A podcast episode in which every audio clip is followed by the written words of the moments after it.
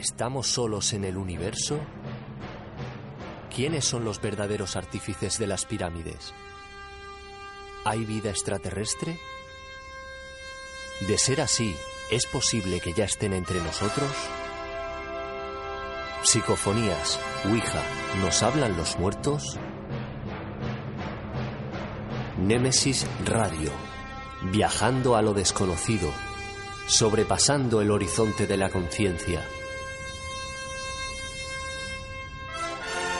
Programa dirigido y presentado por Antonio Pérez y José Antonio Martínez. Todos los jueves y domingos a las 9 de la noche en Radio Inter, región de Murcia.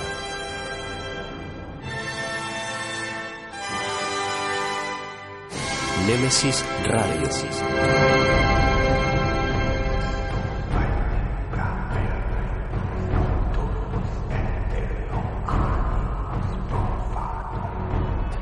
Muy buenas noches y bienvenidos a Némesis Radio, vuestro programa de misterio.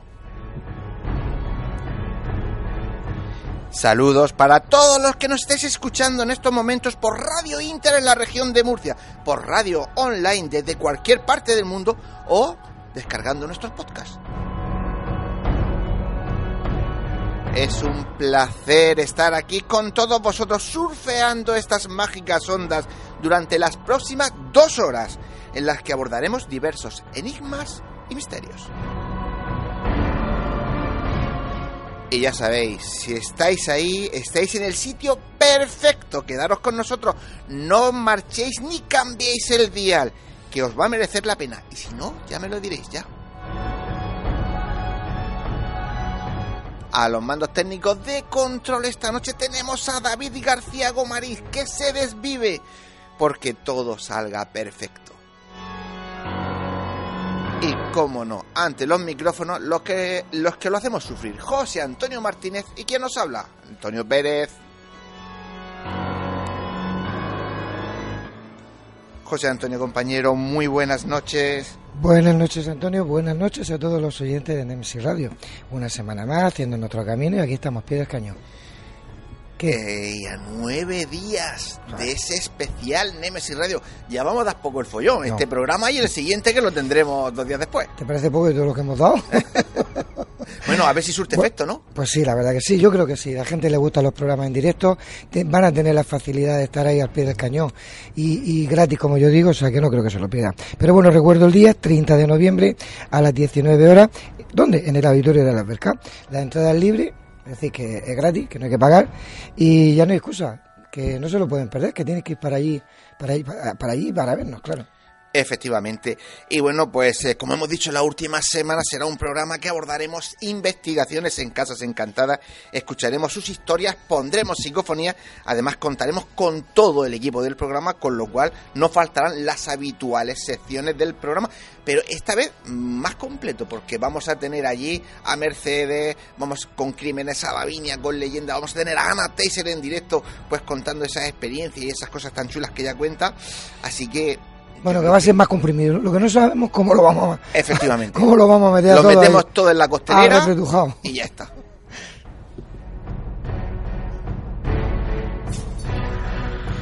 Bueno, y no olvidéis de comentarlo con vuestro entorno más cercano, pareja, familia, amigos, porque os va a merecer la pena disfrutar esas dos horas de misterio en directo. Creo que va a ser irrepetible.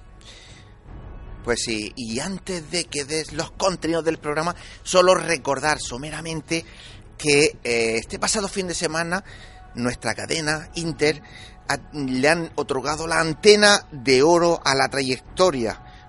Próximamente vamos a cumplir 70 años de cuando empezó aquel, aquella emisora de radio que se llamaba, y seguro que se acordarán, Radio Intercontinental. Madre mía, qué viejos somos. ¿eh? Pues José Antonio, venga, ahora sí, vamos con los contenidos del programa. Pues mira, esta noche hablaremos con un queridísimo amigo, el doctor Alfonso Sánchez Hermosilla, sobre algo en lo que es un gran experto, el Santo Grial. La noticia de Nemesis Radio, pues como siempre digo, nuestro compañero Paco Torres nos pondrá el día de cómo está el mundo del misterio.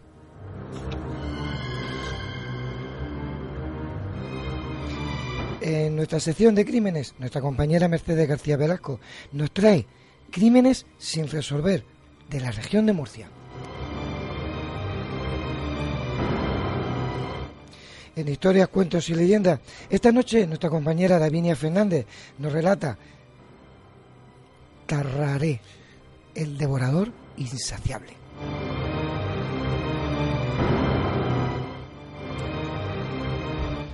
Y en nuestro debate un tema como siempre y con mucha tela que cortar y además complicado. Este viaje no es tan complicado, pero es más bonito porque recordamos Black Runner, replicantes.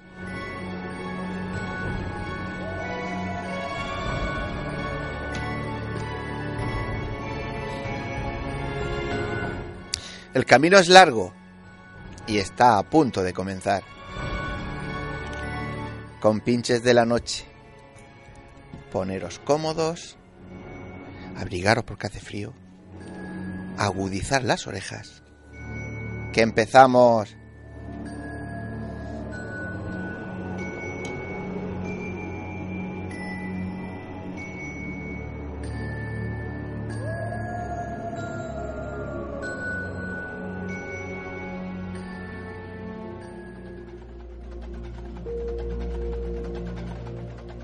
Si quieres realizarnos una pregunta, cualquier duda o aclaración, toma nota de nuestro WhatsApp 643 08 37 23. Nemesis Radio, tu programa de misterio.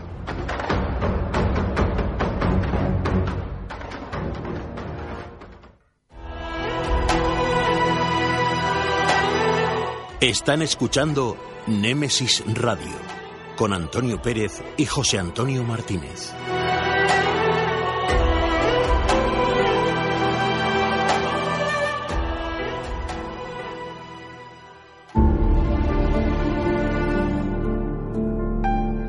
Entrevistas, conocimientos, inteligencia, experiencia. Iniciamos la entrevista de la semana.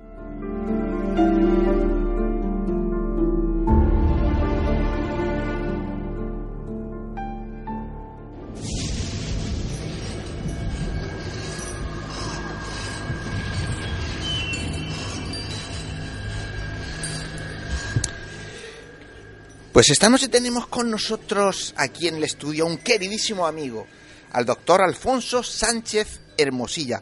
Alfonso es licenciado en Medicina y Cirugía por la Universidad de Murcia, máster en Antropología y Genética Forense en la Universidad de Granada, médico forense en ejercicio profesional, director de EDICES, equipo de investigación del Centro Español de Sindonología, miembro del Comité Asesor Científico del Centro Internacional de Sindonología de Turín, investigador, divulgador, escritor y conferenciante sobre temas relacionados con la Sábana Santa de Turín, el Suedio de Oviedo y entre otros títulos es autor del libro El ADN de un Dios. Y como sabéis, además de todo eso, pues es un especialista en un tema que vamos a tratar esta noche. Alfonso, muy buenas noches.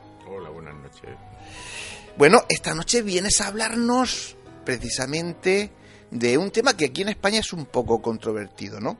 Vamos a hablar del Santo Grial y después diremos eh, por qué es un poco controvertido.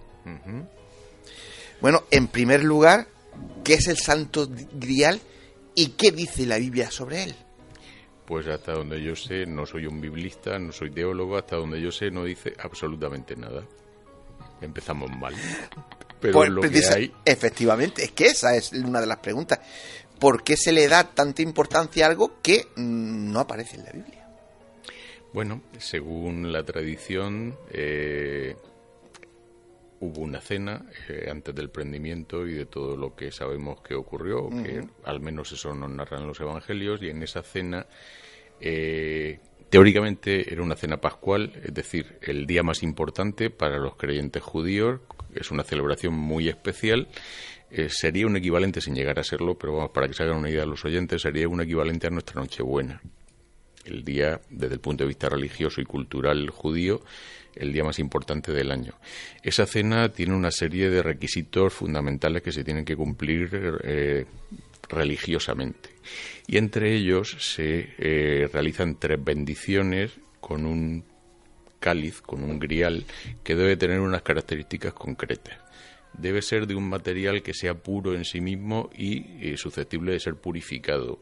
Por lo tanto, se descartan todos los materiales porosos. No puede ser de cerámica, no puede ser de barro, no puede ser de ningún material que sea susceptible de ser manipulado. Por ejemplo, el cristal soplado, el vidrio corriente que tenemos en nuestras vajillas, queda descartado porque es una cosa manipulada que tiene burbujas y que además la persona que lo ha soplado puede haberle introducido su negatividad, por decirlo de alguna manera, y por lo tanto ya no hay forma de purificarlo.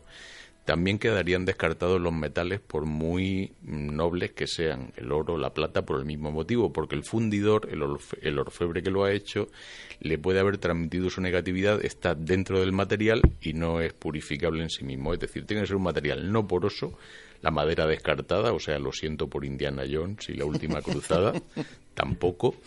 Eh, eh, un material no poroso que sea puro en sí mismo y que al, eh, para hacer la copa, el grial, eh, se le quite material, no se le añada. Así que eh, prácticamente eh, en el siglo I de nuestra era prácticamente todos eran de cristal de roca o de ónix o de ágata o de materiales similares. lógicamente solo las personas pudientes tenían acceso a este tipo de, de copa. Era pues el objeto más valioso del ajuar de prácticamente todas las familias judías en aquella época, incluso hoy, a fecha de hoy, sigue siendo el objeto más apreciado en el ajuar de cualquier judío practicante que se precie. Eh, bueno, pues eh, esto se ha mistificado desde el punto de vista antropológico, desde el punto de vista cultural, se le ha dado pues una serie de mitos, de leyendas, que si contuvo la sangre de Jesucristo, que si José de Arimatea recogió en el Gólgota la sangre. Eh, esto no dejan de ser leyendas y no tenemos ningún aval científico ni ningún documento que nos avale la autenticidad de todo esto. O sea que hay mucha leyenda, mucha controversia y verdaderamente eh, lo que sabemos desde el punto de vista científico es muy poquito. En concreto, el cáliz de Valencia, eh, bueno, pues cumple los requisitos, es de ónix, de cornelina, eh, además es un objeto precioso, magnífico. Solo he visto dos o tres con la misma calidad y casi todos están en el British Museum sorprendentemente.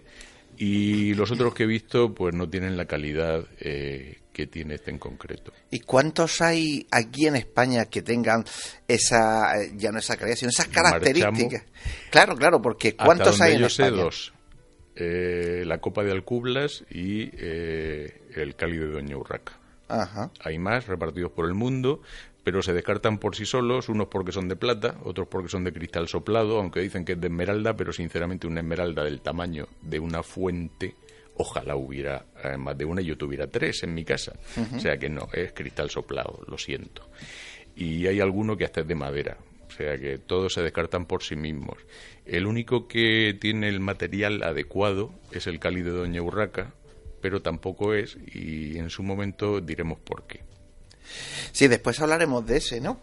Pero ¿hay alguna prueba científica que avale que el cáliz que hay en la Catedral de Valencia es eh, e-, el, elegido? Bien, eh, la investigación científica comenzó a finales de los años 50 del pasado siglo. Eh, lo realizó don Antonio Beltrán, que en aquellos momentos era catedrático de arqueología en la Universidad de Valencia y sus conclusiones se publicaron en el año 1960. Él fue el que empezó y además no tenía ninguna posibilidad de que nadie sospechara que barría a favor de nadie porque era conocido precisamente por sus creencias o sus no creencias. Se confesaba ateo y lógicamente cuando publicó sus conclusiones nadie en el ámbito académico y científico puso en duda sus conclusiones. Y sus conclusiones eran las siguientes de forma muy resumida porque es todo un libro. Eh, se trata de un vaso murrino es decir eh, que se pulió utilizando mirra no el método habitual usando arena usando cualquier material abrasivo sino mirra es decir lentísimo con lo cual incrementaba su valor, evidentemente. Es una copa de bendición judía con toda seguridad, que perfectamente pudo estar en la mesa de cualquier judío en una celebración pascual en el siglo I, y que lo fechaba al principio en una horquilla grande desde el siglo IV Cristo al siglo I después de Cristo, pero después, cuando ya pudo consultar con otros expertos del British Museum, casualmente, pues cerraron más la horquilla y concretaron que eh, pudo estar hecho entre el siglo II antes de Cristo y el primero después de Cristo. Eh, debemos considerar que lo que teóricamente pudo estar en la, en la mesa, en la Santa Cena, no fue el cáliz tal y como lo vemos, sino solamente la naveta, la parte de arriba, el cuenco, que sospechosamente se parece muchísimo al cuenco que utilizan en Galicia para servir el vino de Ribeiro y que sospechosamente se llama grial. Uno puede entrar en cualquier cafetería, en cualquier bar, en cualquier restaurante en Galicia y pedir un grial de vino y le van a poner eso, un cuenco con vino. Así que ya sabemos de dónde viene la palabra grial. No ha sido un invento de los ingleses, ni de los alemanes, ni de los franceses, ni de nadie. Es muy español. ¿Qué más sabemos de él? Bueno, pues todo lo demás es añadido. Eh, la parte de abajo es añadida, las asas son añadidas, las esmeraldas, los rubíes, las perlas, todo esto es añadido mm, probablemente cuando estuvo en San Juan de la Peña en el siglo XV. Se conoce, hablando de eso, se conoce la ruta que hizo para poder llegar desde esa última cena a Valencia. Casi todos los objetos antiguos hay lagunas. No se sabe perfectamente qué es lo que ocurrió durante todo el tiempo del que estamos hablando. Eh, sí y sabemos que estuvo más o menos perdido durante los tres primeros siglos, probablemente estuvo en Roma, pero debemos tener en cuenta que las primeras comunidades cristianas estaban perseguidas en aquel momento, así que llevaban una vida muy discreta y no, no hacían ruido en la medida de lo posible. El primer conocimiento que tenemos de él es precisamente eh, en el siglo III, si no recuerdo mal. Un segundito. Que no quiero decir ningún disparate, que luego no me saquen los colores los oyentes. Efectivamente, en el año 258 después de Cristo eh, aparece San Lorenzo, un santo español, durante el dominio del emperador Valeriano, eh, como tantos políticos a lo largo de la historia, en esto no somos creativos, cuando han tenido problemas económicos han recurrido a quien tenía recursos o quien creían que lo tenía. En este caso, pues pensaban que, que la la que estaba formándose en aquellos momentos, la Iglesia católica, la Iglesia cristiana, eh, creían que tenían tesoros y bueno, pues lo que hicieron fue reclamárselos, mataron al que entonces era Papa Sixto II mientras celebraba misa, ya estaban perseguidos, lo encontraron en las catacumbas y allí mismo lo mataron. Y eh, el único que no pudo escapar, San Lorenzo, le dieron un plazo de tres días para entregar los tesoros de la Iglesia. En esos tres días lo que hizo fue poner a salvo todo lo que pudo, en concreto el Cáliz de Valencia, y se lo entregó aparentemente sobre esto, pues hay algún documento, pero es muy posterior, así que lo ponemos un poquito entre comillas, se lo entregó a un amigo suyo y paisano de nombre Precelio, y lógicamente eh, lo puso a salvo en un terreno que conocía en su propia patria donde sabía que su familia, pues de alguna manera haría lo posible por esconderlo y además estaba lo bastante lejos de Roma, prácticamente en los confines del Imperio Romano, lo bastante lejos como para teóricamente mantenerlo a salvo. Eh, parece ser que Precelio llegó al norte de España, a Huesca, de donde era su familia, le hizo entrega a sus padres, a Orencio y Paciencia. No sabemos exactamente dónde estuvo depositado, porque en aquellos momentos no había sede obispal ni arzobispal, lógicamente, ni iglesia ni nada que se le pareciera. Estuvo oculto durante mucho tiempo. Desde aquí se le vuelve a perder la pista. Aparece muchísimo tiempo después, eh, después de la invasión árabe, después del 711, en la cueva de Yebra, ahí sí que tenemos algún documento. Además, la cueva de Yebra cumple, junto con el monasterio de San Juan de la Peña, cumple los requisitos que nos cuenta la leyenda de, Parsifal, del Santo Grial. Eh, es una cueva que está oculta detrás de una cascada, que no se puede ver ni desde delante, ni desde arriba, ni desde abajo. Hoy ya no está esa cascada, ha cambiado mucho el clima, han cambiado el flujo de las corrientes eh, subterráneas, del, del nivel freático, pero aún está la huella de la erosión de esa cascada que estuvo en su momento. Después de la cueva de Yebra estuvo en la iglesia de San Pedro de Siresa, donde aún se conserva el reconditorio, es decir, el escondrijo. Y además es llamativo porque en el suelo de la nave central de la iglesia hay una estrella que señala exactamente, el vértice de la estrella señala exactamente el reconditorio, es decir, que para el que sabe leer estaba marcado dónde se escondían los tesoros, los pequeños tesoros que había en aquella época para que no fuera saqueado. Eh, hoy la estrella no señala el reconditorio porque en la última restauración pues no tuvieron en cuenta ese detalle y en fin, pero bueno, tampoco está demasiado desorientada la estrella. De San Pedro de Siresa se vuelve a perder el rastro. Durante toda la invasión árabe estuvo, sabemos que estuvo eh, oculta en muchísimas pequeñas iglesias en los Pirineos. Además es chocante porque hay unas representaciones de la Virgen sujetando un grial exactamente igual que el cáliz de Valencia, o que la naveta, la parte de arriba, insisto. Pero la más llamativa es la de una iglesia que a mí me gusta y que más o menos todo el mundo conoce por eh, una figura del Pantocrátor, el Pantocrátor de Taúl. Bueno, pues eh, en esta misma iglesia eh, aparece una imagen de la Virgen sujetando el, el, cáliz en esta posición y es chocante porque en todas las iglesias en las que tuvo oculto el cáliz durante la invasión árabe hay otro mensaje para los que saben leer la Virgen aparece representada con los labios cosidos, es decir, está guardando un secreto.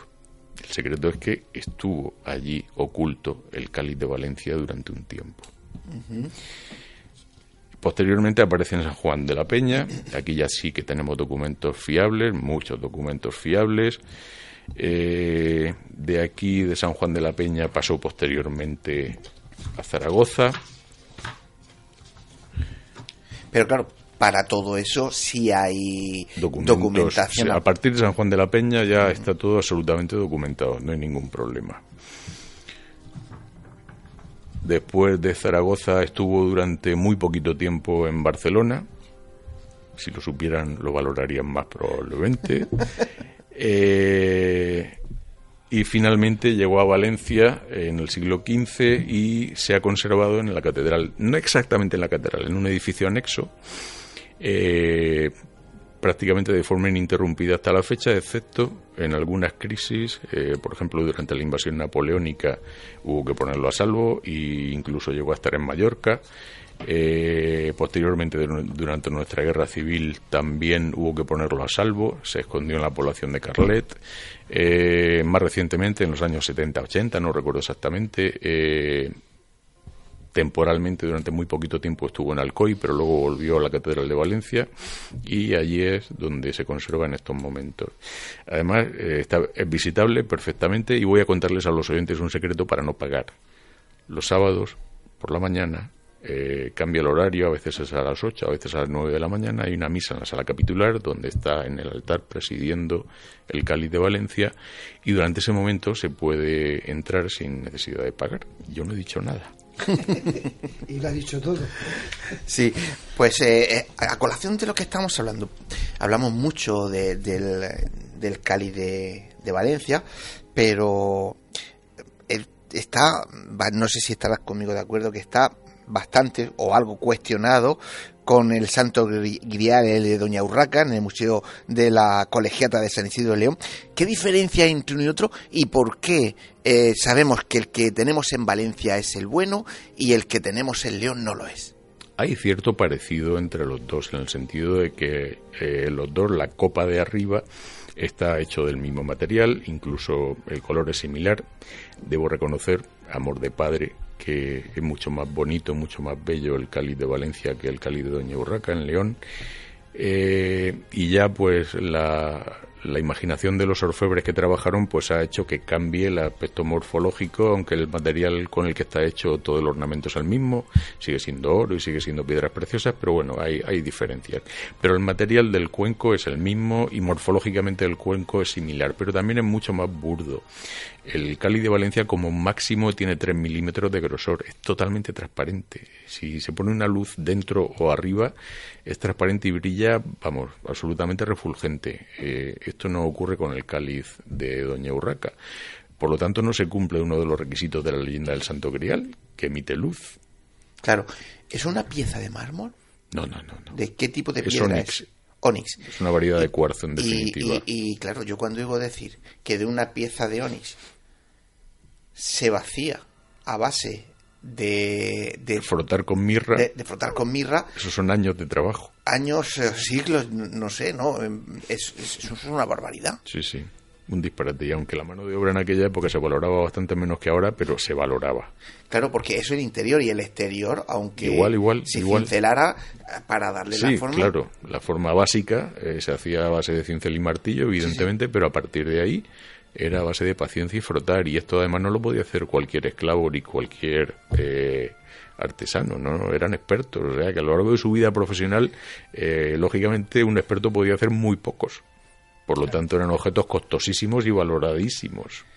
Claro, y, y yo, yo, bueno, una persona como yo que no, que no entiende nada de todo eso, si yo tengo un, un, un grial y otro en la mano, eh, ¿cómo podemos saber si, si el Onix es antiguo? ¿Cómo, podemos saber que el vaciado que tiene y todo es de hace 2000 años o lo han hecho con unas máquinas hace 15 días? Hombre, si es muy reciente se puede saber, pero en cuanto nos remontamos más allá de dos o tres siglos es muy difícil establecer una cronología. Y las dataciones, eh, en el caso de la geología, son más complejas todavía. Las horquillas son muy grandes. Estamos hablando, en la mayoría de las ocasiones, de horquillas de miles de años. O sea que no tenemos ahora mismo ninguna herramienta válida que nos pueda decir, pues señores, esta roca se extrajo de la roca madre de la beta en tal fecha y se talló en tal fecha. Hoy no tenemos esos medios. Pero sí podemos, por lo menos, intuir que...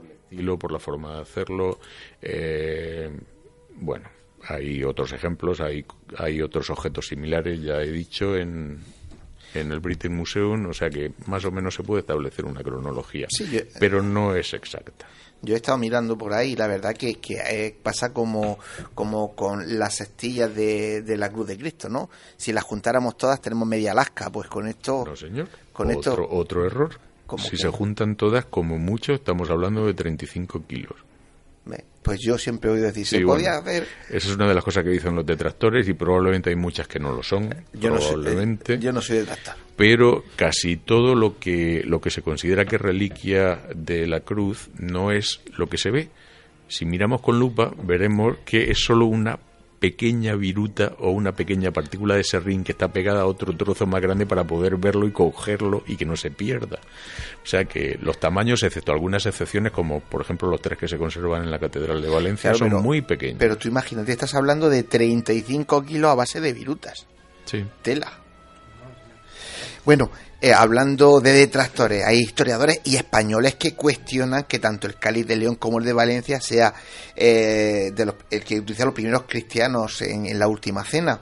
Porque, entre otras cuestiones, y volvemos al principio de lo que tú hablabas, aquel era una pieza de madera y que el verdadero se encuentra, pero hay, hay historiadores españoles que además con libros y además muy actuales, de hecho hay algunos que tienen un año poco más. Pues esta persona no conoce absolutamente nada de antropología humana en, en general y de eh, los usos y costumbres de la etnia hebrea en particular. Como he dicho antes, tiene que ser la copa de bendición que se usa en la cena pascual, tiene que ser puro y purificable. La madera ni es pura ni es purificable, es porosa. No se puede limpiar por mucho que queramos. Descartado. Absolutamente imposible. Entonces, eh, según tu, tu criterio y, tus investigaciones y la de tus compañeros, porque claro, esto es un trabajo que, que seguro lo lleva pues, ya no el centro español ni en el internacional de Sindonología, que lo lleváis vosotros hace muchísimos años. Eh, el cáliz, el que tenemos en Valencia, sería lo más próximo, seguro, a lo que hubiese presidido esa noche en la última cena. De momento, las investigaciones en curso nos dicen que no hay nada en contra desde el punto de vista científico y antropológico de que ese cáliz pudiera haber estado en la mesa de la Santa Cena, cosa que no ocurre con ninguno de los otros, como los que hemos mencionado anteriormente, o vamos a mencionar alguno más, la Copa de Antioquía, la Santa Catina de Génova, el vaso de Nanteos, o sea que hay alguno más por ahí perdido, pero no, imposible. El único que tiene alguna posibilidad remota es el cáliz de Doña Urraca, el de León. Pero, eh, aunque sí tiene eh, el material adecuado, pero no tiene a favor ningún documento, insisto en lo de ningún documento, en ningún momento de la historia. Esto ha sido una construcción que se ha hecho, pues no sabemos muy bien por qué, no lo podemos imaginar. Por unas pinturas también, ¿no? Que, eh, básicamente los dos, las dos personas que, que avalan esta investigación, eh, que por cierto están absolutamente defenestrados en sus ámbitos profesionales y académicos, debo decirlo, y no lo digo yo, lo dicen sus compañeros, eh, se han basado teóricamente en la traducción de dos textos eh, pero resulta que los textos originales se escribieron en realidad como un siglo antes de cuando ellos refieren. Además se equivocan de persona, se equivocan totalmente y, aunque ninguno de ellos maneja eh, el idioma en el que estaba escrito este, este texto, que aunque ellos dicen que son dos, en realidad es uno solo, son unos versos, eh, es, un, es árabe, no manejan bien el árabe antiguo, tuvieron que recurrir a un experto y ese mismo experto asevera que la traducción que él les entregó no se parece en nada a lo que ellos han publicado. Así que me temo que esto hace aguas por todas partes. Y que eh, ahí en el norte hay algún fresco que ya represente ese cáliz y que por eso muchísimos, pero todos ellos representan el, de Valencia, Valencia, no el de León. Lo siento, aquí cada uno puede atribuir lo que quiera, pero el aval científico es el que hay. En estos momentos ningún historiador serio eh, avala la hipótesis de estos investigadores, al contrario, todos unánimemente o prácticamente de forma unánime han dicho que no, que no están de acuerdo y esto, eh, esta controversia, por decirlo de alguna manera, se solucionó hace muchísimo tiempo en los ámbitos académicos y científicos y se dio por cerrado diciendo que el cáliz de Doña Urraca no podía ser de ninguna manera el cáliz que pudo haber estado en, en la mesa en la Santa Cena, de ninguna manera. Lo que ocurre es que esto ha seguido, bueno, pues un poco por su propio impulso, otro eh, en parte también por la ayuda de algunos estamentos. No nos engañemos, León no tiene playa, por lo tanto no puede recurrir al turismo de sol y playa. Y bueno, pues han hecho sus cálculos y han descubierto que el turismo cultural y el turismo religioso es mucho más sostenible que el de sol y playa. El turista cultural y el turista religioso gasta mucho más dinero que el de sol y playa. Pues blanco y en botella pues seguramente tendrás razón, como, como casi siempre, ¿no? Eh, nos queda muy poquito para despedirte, pero como nosotros somos amigos y hablamos mucho, eh, este próximo fin de semana tienes una reunión muy importante. No voy a decir tampoco dónde, y tú quieres lo dices, con tu gente, con tu equipo de Le Dices. Bueno, ¿qué proyectos tenéis? Eh, sé lo que, de lo que, en lo que estáis trabajando, pero ¿tenéis algún proyecto que vais a iniciar próximamente relacionado con la Sábana Santa o el Sudario de Oviedo? Este año celebramos nuestro 30 aniversario. Eh, el 9 de noviembre, hace 30 años, empezamos a trabajar con el Sudario de Oviedo y lo hemos seguido haciendo de forma ininterrumpida. Se han ampliado nuestros horizontes, y hemos incluido la Sábana Santa, hemos incluido el Cali de Valencia, alguna otra cosilla que se ha ido quedando por el camino porque resulta que no era y sobre eso sí que me vas a perdonar pero voy a guardar secreto absoluto. ¿Te refieres de reliquias? Eh, yo prefiero llamar a objetos arqueológicos, sí. Bueno, pero el, oyente normalmente habla de, de reliquias. Tú como científico, vale, objeto arqueológico. Bueno, hay alguno que se ha quedado en el camino, normal. Bastantes. Pero al final no me has dicho nada qué proyectos tenéis futuros. Proyectos, muchos. Eh, siguen abiertas todas las líneas de investigación que llevábamos, absolutamente todas. Se nos van sumando, cada vez nos piden que hagamos más cosas. Eh, y, por supuesto, eh, en estos momentos estoy planificando una nueva línea de investigación para comprobar o confirmar, según cómo se mire, que efectivamente el sudario de Oviedo y la síndrome de Turín contuvieron el cadáver de la misma persona. Lo voy a adelantar. Ya que somos amigos, lo voy a adelantar. Eh, vamos a hacer una medición no solamente sobre los lienzos, sino eh, sobre un busto del mismo tamaño que pudo tener la cabeza del cadáver, eh, para comprobar si efectivamente las lesiones coinciden milimétricamente en el caso de la síndone y del sudario. Es algo que ya hemos hecho, o sea que no es algo que es simplemente hacerlo de forma absolutamente científica, con los cálculos estadísticos adecuados y siguiendo el procedimiento científico estándar. Eso nos va a llevar muchísimo tiempo porque tiene un margen de error no desdeñable y tenemos que diseñarlo de tal forma que se minimice hasta donde seamos capaces minimizar ese margen de error. Pues eh, ya lo, han oído nuestros oyentes, ¿no? El trabajo sobre el sudario de Oviedo y la, la síndrome de la sábana santa no para, y dicen no para, no para tampoco el Centro Internacional de Sindonología, Alfonso también. Lo que pasa es que de ellos nos cuenta menos cosas, pero también tiene noticias con ellos, también hace muchas cosas con ellos. Cuenta, cuenta, cuenta, cuenta de cuando algo. Cuéntanos algo que sea en un minutillo. ¿Que para eso eres amigo? Bueno, por supuesto, a nuestra reunión vino una representación del Centro Internacional de Sinología de Turín, como no podía ser de otra manera. Y bueno, también vamos a contar otra, otra cosita un avance. El Centro Internacional de Sinología se reúne todos los años y nos han pedido que el año que viene seamos nosotros los anfitriones. Así que en vez de celebrarse en Turín, como es lo habitual, se va a celebrar en España y los pormenores os iréis enterando. Bueno. Escucha, tú tiras para la tierra, tú vas a Murcia y los traemos aquí a la mesa y los sentamos y tú traduces, que tú, como hablas inglés, medio italiano y, y, casi francés, los tenemos a todos. Y a veces hasta español. Pues, eh, Alfonso, ¿qué quieres que te diga? Que como siempre, un placer escucharte, un placer tenerte con nosotros. Yo, para, para envidia de mucha gente, bueno, yo, José Antonio, también, para envidia de mucha gente, te tenemos muchas veces. lo, hay que decir que, que lo, invitamos a comer, otras veces nos invita a él. Y lo mejor de todo, aunque las viandas de la, que tenemos en la mesa en, todo, en todos los casos son buenísimas, son las charlas esas que tenemos tan especiales, tan especiales. Así que, como siempre, agradecerte que estés aquí. Sé que para ti es una barbaridad estar aquí. Madruga muchísimo por su trabajo, Alfonso. Madruga muchísimo, cuando digo muchísimo, no voy a decir la hora, pero es casi ocena. No hay carretera. Y, él a esta hora, para que se haga una idea, debe, debería estar durmiendo y está aquí, aquí porque, pues porque es amigo y porque dijo que iba a estar y tiene palabra. Así que, muchísimas gracias por estar con nosotros y como siempre un placer tenerte aquí. Gracias a vosotros por invitarme. Buenas noches. Hasta luego.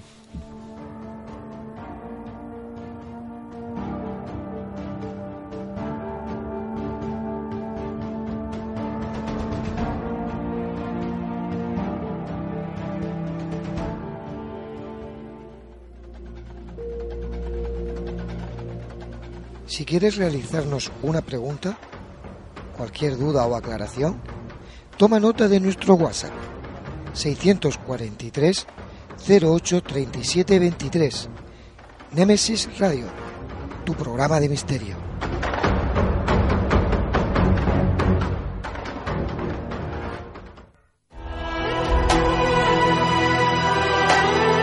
Están escuchando Némesis Radio con Antonio Pérez y José Antonio Martínez.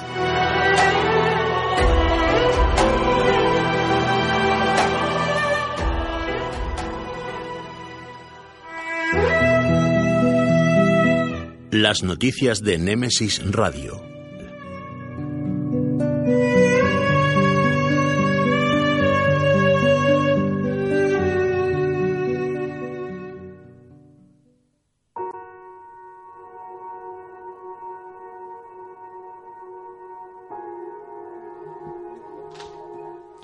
Bueno, ya estamos aquí en el espacio de las noticias, de esas noticias que Paco nos pone al día y, nos informa. Vamos Paco. Buenas noches. Buenas noches, amigo. Y vamos con ellas. Vamos a la cara que eran poco y cobarde. la luna Titán está llena de materia orgánica, según eh, se acaba de revelar en un mapa eh, geológico recién realizado. El pasado lunes, y gracias a la información que ha recopilado la sonda Cassini, científicos de la NASA han revelado el primer mapa geológico de Titán, que es un satélite eh, natural eh, y el más grande de Saturno. Se puede apreciar vastas llanuras y dunas de material orgánico congelado y lagos de, de metano líquido. También, por otra parte, está confirmado de que pudiera haber vida extraterrestre en mundos similares a los de Tatooine, Recordemos que es el sistema binario en la Guerra de la Galaxia donde estaba el planeta Tatooine. Y es que eh, el 87% de las tierras que tienen sistemas binarios, es decir, dos soles, como pasaba en Star Wars, podrían tener un eje de rotación adecuado y no tambalearse como sería el caso de Marte. Que es lo normal. O sea, los sistemas binarios en el universo es lo normal. Lo que no es normal es lo que tenemos nosotros. Sí, Un porque simple tenemos sol. una luna grandota que estabiliza la Tierra. Ya, pero, Marte pero, baila, pero baila con un mucho. sol nada más. Sí, sí, con un sol. Lo raro es tener un sol y encima tener un planeta estable para, lo- que la vida pueda raro. ser favorecida. Pues Pues, vamos a la otra. Tierra, vamos a la Tierra ya. La ciudad de- del codo bíblico que destapó el boom. Pensábamos que en el Mediterráneo el boom del era un invento reciente, pero resulta que los fenicios en el 770 a.C. ya fundaron en aguas de Guardamar de Segura, frente a Guardamar de Segura en Alicante, una, una gran ciudad eh, y además hecha con, con, con la medida del codo, del codo bíblico, siguiendo las proporciones que solo se encuentran en lugares como Israel o Líbano. O sea, ya había grandes multinacionales del ladrillo. Sí, sí, ya venían a la Costa del Sol en busca de al Mediterráneo, en busca de- del sol y playa. Venga, otra. Respiran, crecen y se reproducen. Son las extrañas piedras eh, vivas de Rumanía, eh, conocidas eh, en el pueblo de Costeti, un valle de roca asombrosa y desco- que desconcierta a científicos, denominadas trovants en rumano, que es decir, piedras vivas, que pueden moverse, aumentar de tamaño y atraen a investigadores curiosos de, de medio planeta. Las teorías son varias al respecto del por qué se produce, pero sí, vamos, sí sabemos que, en concreto mm, sucede a una velocidad muy lenta. Pero este proceso es cierto. Sucede, de acuerdo con los especialistas, que las rocas tendrían una antigüedad entre 6 millones de años y habrían comenzado como pequeños guijarros o pedregullos hasta alcanzar los 10 metros, como sucede en algunos casos. O sea, eh, que no Pero solo está- las cucarachas aquellas del anuncio viven, crecen, se reproducen. Pero estaríamos hablando entonces de, como, de seres vivos. no, no piedra, exactamente ¿no? seres vivos, Como sino seres activos, eh, digamos, Activos. elementos activos, objetos que. Pero que eso no ocurre en ninguna, en ninguna otra cosa de- del mundo. Es único. Es único, sí, son piedras únicas. Hasta ahora no se han descubierto ninguna piedras más que, que sí sufren tensiones. Las montañas ascienden, descienden Bueno, por erosión, sí. los continentes sí, se mueven, pero está claro que haya unos componentes químicos que permitan una serie de Qué reacciones fuerte. para provocar que una piedra crezca, pues no es muy natural. La verdad que sí. Una más. Eh, pues respecto a las líneas de Nazca se han descubierto, eh, científicos japoneses han descubierto 143 nuevos geólifos que añadir entre 2018, hay que decir que esto no ha sido de golpe, esto ha sido entre 2018 y 2019 y que pretenden eh, las universidades japonesas en este caso pues hacer lo que hicimos nosotros con Proyecto Salvar Nazca, que es crear un superplano enorme conteniendo todos los geólifos para poder estudiarse. Eh, cabe destacar que, claro, esto, ¿por qué no han sido vistos antes? Porque con las fotos satélite tampoco son suficientes. En ocasiones la- la- las sombras que producen las montañas, desnivel y tal, impiden verlos con claridad. Entonces se está empleando ahí lo que se denomina inteligencia artificial y drones para poder detectarlos a cierta altitud y con, con mayor precisión. Sí, yo creo que con los drones mejor que con los satélites. Es que los drones actuales, eso es una pasada. Pues se llama la, la- la nitidez con lo que trabajan y que no es tan alto como un satélite. Porque Claro. los satélites hoy en día pueden verte hasta si estás tomando un- una cerveza, un café. Pero la verdad que yo creo que es mejor los, los drones y mejor. Siempre y cuando que no lo, lo hagan picadillo, porque estos van con los camiones por ahí pasando como si fuera por su casa. Exactamente. Sí o sí. Por desgracia se han perdido Claro. muchísimas figuras y muchísimas líneas. ¿Da tiempo alguna más o no? Ah, lo que queráis. Venga, una más, Paco. Pues una que estoy intentando desarrollar y, y es que se trata de, de, de las famosas momias tridáctilas de Nazca, que aquí en España está bastante soterrado, y, se- y- pero, pero han provocado un, re- un revuelo en el momento en que la Universidad de, de Ica había aceptado, en Perú había aceptado estudiarlas. Imaginaos ahí el gobierno, ha enviado varios, varios expertos desde arriba intentando, atropellando, arrollando, literalmente, con la policía y sin autorización judicial, a, a- a confiscarlas. Madre Cosa que no pudieron hacer porque evidentemente no era un procedimiento bastante legal. O sea que en Perú ahora mismo la opinión pública está muy dividida y de los que de las personas que están siguiendo en este caso y, y bastante bastante desconcertados todos porque es una guerra continua de ver si es verdad, si es mentira, si, si es sí, es no. Hay bastantes pruebas a favor. También hay argumentos contrarios, pero bastante desinformados de la realidad del caso y estamos tras de él. En cualquier caso, voy a ver si consigo ampliar La información. información. y ver si, si esto termina en verdad o en fraude. Todavía no lo sabemos. Pues eh, como bien dice Paco, estamos detrás de esas noticias y a ver si próximamente tenemos, tenemos y nunca mejor dicho, noticias y la damos aquí en exclusiva. Vamos a verlo. Paco, que muchísimas gracias, como siempre, gran trabajo. Buenas noches. Buenas noches.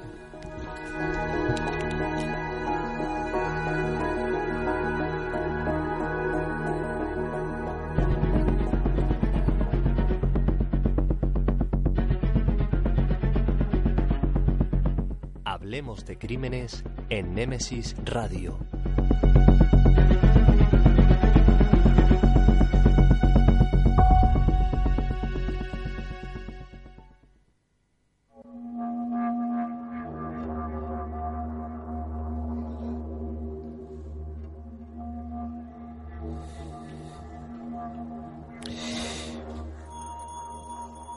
Pues entramos en una de las secciones que a mí me gustan mucho, que es la de crímenes. Y tenemos a nuestra compañera Mercedes García Velasco aquí. Mercedes, buenas noches. Muy buenas noches, Antonio. Y cuando me propusiste el otro día, vamos a hablar de crímenes sin resolver eh, de Murcia, dije, ah, mira que bien, no los gastes todos. No. Porque, por desgracia para, para nosotros o para cualquier ciudad, pues tenemos, tenemos muchos de ellos. Bueno, ¿de qué crimen vas a empezar a hablarnos? Pues mira, voy a empezar con el crimen de San José de la Montaña del 17 de mayo de 1980, concretamente. Eh, corría ese año, era sábado concretamente, por la mañana, cuando María, eh, María Martínez, de 46 años, que trabajaba en un bar de cocinera, pues eh, recibe una llamada, una misteriosa llamada por la mañana. La señora se arregla, se marcha y ahí queda la cosa. Por la tarde, a eso de las siete y media, vuelve a salir de la vivienda, esta vez se arregla bastante, se monta con su esposo en un vehículo, en el vehículo que ellos tenían, en este caso un SEA 850 de color rojo y matrícula de Murcia, y eh, lo ven partir fuera de la, de la región.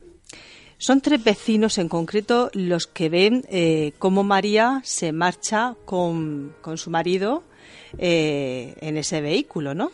Uno de ellos el moracho, eh, que indica que se subieron al vehículo, que se marcharon, y una señora que entró al bar, que en ese momento se llamaba Ramayet, pues eh, podemos dar los nombres porque ya no existen. Perfecto. Eh, bueno, y bueno, pues vio eso, como la señora eh, entró, entró, a comprar eh, tabaco al bar y dijo que la señora iba muy guapa, muy arreglada aquel día, que llevaba una blusa estampada, una falda lisa y el cuello oscuro, negro. Y le llamó la atención eso, que iba muy arreglada. Como digo, María se montó a las siete y media con su esposo, muy arreglada en ese vehículo, y partieron fuera de la región. Esa fue la última vez que se, le vio, que se la vio a ella con vida, a esta señora. Bueno, pues eh, dejó cinco hijos huérfanos de madre. Eh, de esos cinco hijos, tres de ellos, los menores, vivían con su padre en Cieza y los más pequeños allí con su madre. Al revés, al revés. Los pequeñitos con el padre y los mayores con, con la madre en San José de la Montaña Porque y los otros en Cieza. El matrimonio estaba separado. No, pero como ella trabajaba en el bar y el padre estaba en Cieza, pues bueno, estaban ahí un poco compartiendo la vida, ¿no? Y bueno, pues nada, pues eh, José Martínez Pérez era el único hermano de la desaparecida y se entregó en cuerpo y alma a la búsqueda de su hermana. Eh, gastó todo el dinero que tenía. Porque el cuerpo no había aparecido. No, no, el cuerpo a fecha de hoy no ha aparecido jamás. Es un caso sin resolver. Pero entonces quedamos que si no ha aparecido el cuerpo, es un caso sin resolver, no, no hay cuerpo ni crimen. No hay cuerpo, no hay crimen. En todo caso, hay una desaparición. Y como a los cinco años eh, la persona, o, o pasan cinco años desde que se tienen noticias de esa persona, o esa persona tiene 75 años, ya se da por fallecida. En este caso, la persona tendría hoy 85 años, con lo cual ya sí que podemos hablar de que esta persona está legalmente fallecida y desaparecida, además, ¿no? Es un dato muy interesante ese, Sí. que no solemos conocer la gente No. de a pie. No, no, no, yo he tenido que investigar para poder sacar ciertos datos, ¿no? Eh, bueno, como digo, el hermano estaba buscando a su hermana José Martínez Pérez, el único hermano, eh, que además afirmaba que siempre estaban juntos, que se van muy bien los hijos de, de ella con los suyos, en fin. Y bueno, pues eh, resulta que este, este hombre, aquí empieza un poco el plan un poco oscuro, ¿no? Una mañana eh, se despierta y recibe una misteriosa llamada. El comisario de la comisaría de Murcia, el jefe de comisaría, le dice que quiere hablar inmediatamente con él, que es urgente. Él, pues, eh, lo ve un poquito raro, llama a su cuñado, llama a comisaria y le dice, bueno, mira a ver si es verdad que el comisario me ha llamado. Y le dicen que allí no le ha llamado ningún comisario. Entonces él coge su coche, se dirige a las dependencias policiales de Murcia y allí ve unos jóvenes de aspecto extraño en la puerta, con la que ellos le dan muy mala espina y no logra entrar a comisaría. Estos hechos son denunciados a posteriori, pues como algo anexo al suceso, como algo extraño, ¿no? Como que habían ahí alguien que quería jugarle una mala pasada, ¿no? Bueno, pues este le, hombre... le habían gastado una broma, Una broma macabra de mal Sí, sí, gusto. de mal gusto, sí. Bueno, pues este hombre, como digo, eh, no regateó un esfuerzo ni en dinero y se le ocurrió, oyó que había una pitonisa, una vidente en Elche, que esta señora echaba las cartas y que tenía pues grandes poderes, ¿no? Psíquicos. Pues hasta allí se marchó a buscar esa pitonisa de Elche y la señora le dijo que su hermana eh, había sido asesinada con un martillo que llevaba un camionero, le habían machacado la cabeza y la habían dejado eh, tirada eh, en una zona que conduce hacia Mazarrón, en la carretera de la Torre. Bueno, este hombre buscó en esa zona donde había un montículo, estaba cavando, buscando, buscó también además en todos los pozos de Caravaca y Cieza, eh, pala en mano y no consiguió dar con el cuerpo de su hermana. Bueno, pues eh, mientras tanto Tomás, su marido, pues puso la denuncia a los dos días, eh, puso una denuncia por abandono del hogar, así como establece la ley. Y, los familiares de, la desaparecida, que eran de Torragüera, pues también lo denunciaron ante las dependencias de la Guardia Civil. La Guardia Civil eh, empezó a buscar, no solamente en la región de Murcia, sino en toda España, porque se habían oído eh, ciertos comentarios de que podía estar en algún psiquiátrico, en algún, cierto algún centro psiquiátrico eh, en España. Así que empezaron a buscar y, bueno, pues buscaron en, por Burgos, según tengo aquí en el sumario, en el sanatorio de Oña, y, estuvieron rastreando por todos los, los centros, pero no encontraron absolutamente nada. El hijo mayor de la mujer, Francisco Rodríguez Martínez, que en esos momentos estaba haciendo el servicio militar, eh, se encontraba en Ceuta, eh, pues bueno, él dijo que su madre jamás eh, abandonaría a la familia. Era su ojo derecho, además, tenían una gran relación y dijo que no, que no había sido algo fortuito. Que no- Claro, era otra época. Hoy tendríamos las señales del móvil y sabríamos exactamente dónde. Claro, efectivamente, Pero aquello era pero- otra época que la gente joven no lo entiende. Porque claro, Sí. la gente joven no entiende lo que era vivir sin móvil. Claro, claro, y en estos casos pues no, no había contacto. Eh, bueno, la última vez que la vio fue el 4 de febrero de 1980, con lo cual cuando ella desapareció en mayo, pues había pasado bastante tiempo. Él afirmó que tenía toda la vida por delante para encontrar a su madre, esas fueron sus palabras exactas. Y sí que se, se dedicó, pero no encontró nada. y ¿no? sigue buscándola. Sigue buscando. Dice que alguien la afirmó que alguien la había matado y la había hecho desaparecer muy, muy, muy bien para que no la encontraran jamás, ¿no? Bueno, pues eh, todo esto pues queda aquí. Hoy ese bar ya no tiene ese nombre, pasó a llamarse el bar de la discordia. Tampoco ese nombre también pasó a, otro, a otras personas y hoy ya no hay, no sé, desaparecen las pistas que tenemos.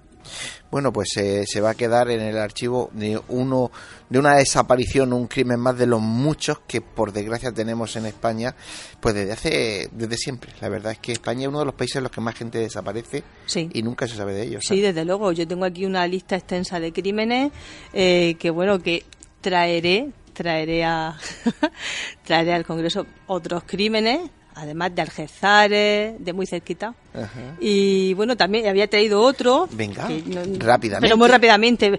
Por ejemplo, el paquete bomba, la caja de madera del 15 de mayo de 1991. eh, donde dos personas, eh, Luis Armero Garcerán y su, y su pareja, Carmen Puerta, de 39 y 31 años concretamente, pues bueno, estas personas en Roldán, en Torre Pacheco, recibieron una misteriosa caja de madera con púas y ellos, pues bueno, él tenía una cerrajería, se dedicaba a la cerrajería, y recibió esa fatídica caja por Seúl. Los ayudantes que tenía en la cerrajería intentaron abrirla porque la pareja se encontraba en, un- en una competición de, de motociclismo que había habido ese fin de semana, recibieron la caja el viernes, con lo cual ellos volvieron el martes, la caja quedó en esa cerrajería y lo- los dependientes intentaron abrir la caja, pero estaba tan bien clavada que no podían abrirla, eran 6 kilos de peso de la misteriosa caja de madera. Viendo que no podían abrirla, pues dijeron, pues la guardamos y que la abra el jefe. Pues ahí estuvo esa caja guardada. Cuando volvieron el martes, en el momento de, de desclavarla, aquello era un paquete bomba, saltó por los aires en presencia de la pareja, solamente estaban ellos dos. Llevaba eh, goma 2, recubierto de metralla, recordemos que lo que lo que utilizaba ETA. Eso le saltó hacia la cara y bueno, según afirma el sumario, tuvieron que recoger los restos con una pala Claro. quedaron destrozados, aunque la autopsia, eh, según tengo en el sumario, fue un shock por abrir, por el impacto que se llevaron, pero fue un destrozo total, ¿no? Eh, nadie sabía que había podido ser eso, cuál había sido el móvil Sí, para, para poner esta caja, cuál era el objetivo, ¿no? Se habló, se habló de celos, de un crimen pasional, del ex de la mujer que había sido artificiero, había sido un buzo, había participado en labores de rescate y de, y de para poner eh, munición y artefactos, pero no habían pruebas evidentes de que fuera esa persona, con lo cual no se podía encausar. Así que no habían sospechas. Eh, posteriormente, otros empresarios de, la, de España pues, recibieron este tipo de paquete, creo que fueron ocho personas en concreto. Pero el paquete igual, unas cajas así. Sí, sí, muy parecido. Porque que les explotó Habían paquetes bomba, había Sí, sobres sí, sí, bombas. sí. Pero este de las cajas en precisamente. cajas y le explotó. Y algunos murieron, otros quedaron muy mal, pero fueron hasta ocho, ocho víctimas las que le mandaron las cajas. No todos murieron, pero sí que quedaron bastante Y fue dañados. en poco tiempo. En poco tiempo, con lo cual se habló de después- una organización militar, porque claro, tiene que ser una persona eh, entendida de estos temas, un, un militar o un militar o alguien entendido en explosivos. Si no le hubiera explotado a los mismos trabajadores de la cerrajería que estuvieron manipulando Claro. o a los mismos de Seur, Y, a los que también se culpó de no recoger los datos de esta persona, solamente se pedía un teléfono y una firma. Con lo cual no se le pedían datos para saber quién era esa persona que había mandado el paquete. El paquete ya venía con una etiqueta con el, con el destinatario, con lo cual la persona ya sabía quién se le iba a mandar, ya venía preparado el paquete. Claro, lo que no sé si, si se habrá llegado a buscar algún tipo de vínculo entre esos empresarios que recibieron ese paquete, si eran conocidos, si No, tenían, no, no si había tenían- relación. no había ningún No había tipo de vínculo. No, nos habló de drogas, de que alguien, de que habían descubierto algún tipo de alijo de drogas, algún tipo de mafia, pero realmente no, nunca se supo el móvil ni las causas, con lo cual es un caso sin resolver. Otro caso más Otro sin caso más, resolver. sí. Lo que estábamos hablando. Mm. Pues, eh, Mercedes, no nos queda más tiempo. Fíjate qué rápido se pasa, ¿no? Sí. Pues muchísimas gracias. Sé que te quieren mucho sí, más. sí, sí, voy a tener Eh, cezares, esqueletos y cosas muy interesantes. ¿Sí? Sí, Pero sí, sí, eso... eh, Vamos Muy escabroso. Si preparamos algo para la para el especial de la alberca. Sí, pues sí, sí. Para que la gente... Y a ser posible, a ver si algún tipo de imagen, ya lo iremos hablando. Sí. Pues lo dicho, que muchísimas gracias, como siempre, A un gran vosotros, trabajo. un placer. Y muy buenas noches. Buenas no sé si, noches. si te quedas con estos después. No, No, me marcho. Bueno, pues nada, pues entonces, hasta la semana que viene. Hasta la semana que viene. Venga.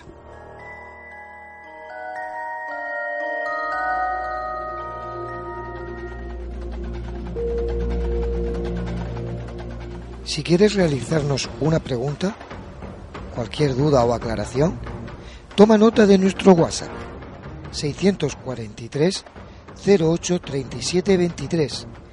Némesis Radio, tu programa de misterio.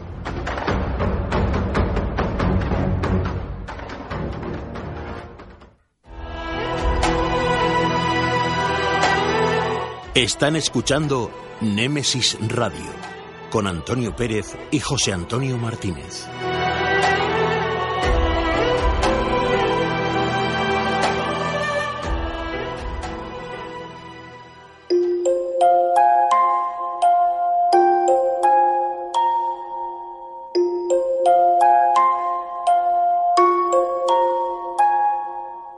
Es el momento.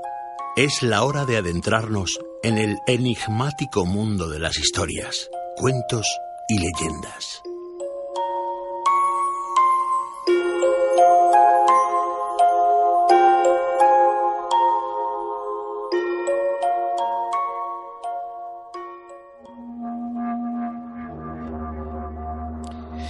Pues eh, pasamos de los crímenes a las leyendas. Lavinia, buenas noches. Buenas noches, Antonio, y a todos. ¿Qué tal? Pues muy bien, muy bien, con frío aquí en Murcia. Hoy nos traes una leyenda que a mí la verdad es que me ha hecho mucha gracia cuando, cuando vi el título que hayas puesto y, y cuando lo he escuchado, ¿no?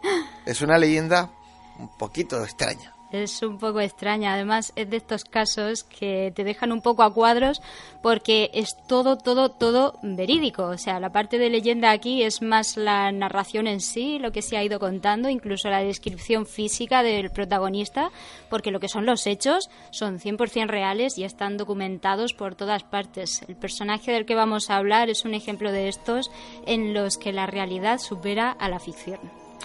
Pues eh, si te parece, David te pone un poquito de música y vamos a escuchar ese, esa leyenda de Tarraré, el devorador insaciable.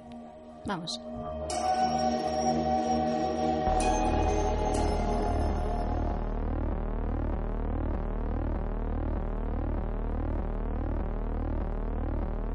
No resultaba extraño encontrar a Tarrare metido en una alcantarilla mientras engullía desperdicios por montones. Este hombre, que formó parte del ejército revolucionario francés en la década de 1790, tenía una característica peculiar, un hambre casi inhumana. Era capaz de consumir raciones equivalentes a las de cuatro soldados. Podía vérsele escudriñando entre la basura e engullendo cada trozo de desperdicio. Sin embargo, lo más extraño de este personaje es que aparentemente siempre se estaba muriendo de hambre. A duras penas llegaba a los 45 kilos y su apariencia era la de un hombre cansado y distraído. Tarrare o Tagag no solo mendigaba la comida del ejército, sino que apestaba tan terrible que un vapor visible surgía de su cuerpo como si fuera un dibujo animado.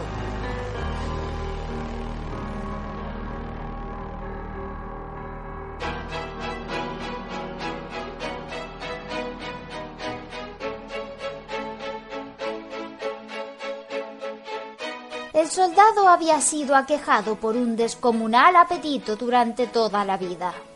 A medida que crecía, su apetito se hacía cada vez más insaciable y a sus padres les costaba cada vez más esfuerzo alimentarlo. Al llegar a la juventud, estos padres, incapaces de costear el gasto que ocasionaba en comida, lo habían echado de casa.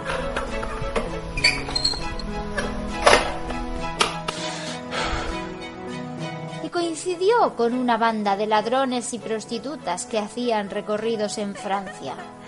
Mientras que ellas hacían el espectáculo, ellos robaban las carteras a los espectadores. Él se integró como una atracción más al equipo, llegando a ser el hombre increíble que podía comer de todo. Tenía una mandíbula enorme y deformada, capaz de abrirse a tal grado allí podía verterse una canasta repleta de manzanas y sus mejillas podían almacenar hasta una docena de frutas como si fuera una ardilla. Terrare devoraba corchos, piedras y animales vivos enteros frente a su público.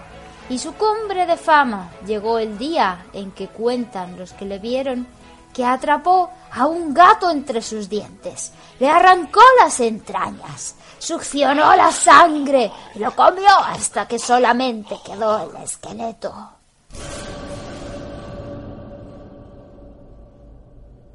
También solía comer perros de esta forma, y en una ocasión devoró una anguila entera sin masticarla. Dicen los cirujanos que llegaron a verlo en el ejército, que los perros y gatos olían la muerte saliendo por sus poros, y que esa era la razón por la que estos animales huían ante la presencia de aquel depredador insaciable. A pesar de que comía animales vivos y basura, con 17 años aparentemente estaba sano y su apariencia solo era la de un hombre joven con apetito. Pero esta necesidad no había dejado su cuerpo sin consecuencias. Cuando comía, su abdomen se inflaba como una pelota y al poco tiempo lo soltaba todo en el baño, prácticamente sin digerir, con un olor que los cirujanos describieron como fétido más allá de lo conocible. Y al pasar esto, su piel se descolgaba dejando pliegues por todo su tronco y sus mejillas quedaban flácidas como las orejas de un elefante. Su cuerpo era caliente al tacto, por lo que invariablemente estaba empapado de sudor y apestaba como agua de alcantarilla. Pero como decíamos al principio, Tagar Terrare llegó al ejército. Sin embargo, los franceses no lo querían y lo mandaron traer del frente de batalla para que fuese enviado a las oficinas de los cirujanos, donde lo investigaron al máximo por su condición física.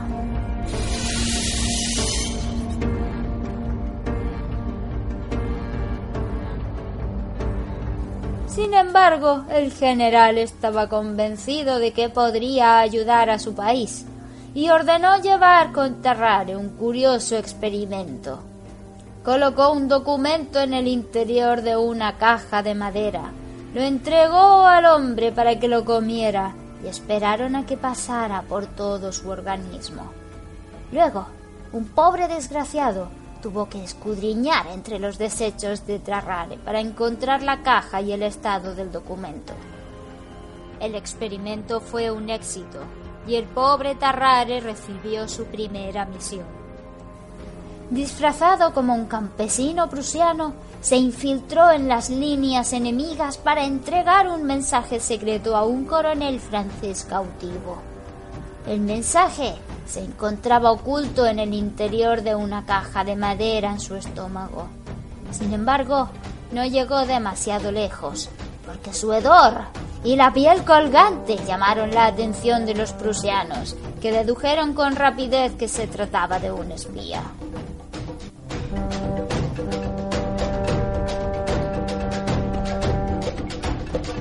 Tras varias jornadas de torturas confesó y fue encadenado hasta que expulsó la caja por su ano, en cuya nota solo ponía que se notificara al general si Terrare había tenido éxito. Nada más.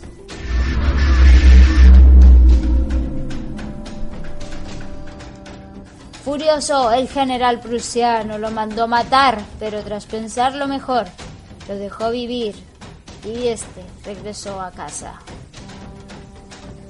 Pese a los intentos de los doctores del ejército, seguía sin convertirse en una persona normal. Durante un frenesí de hambre, lo atraparon bebiendo la sangre drenada a pacientes del hospital y comiendo cuerpos en la morgue.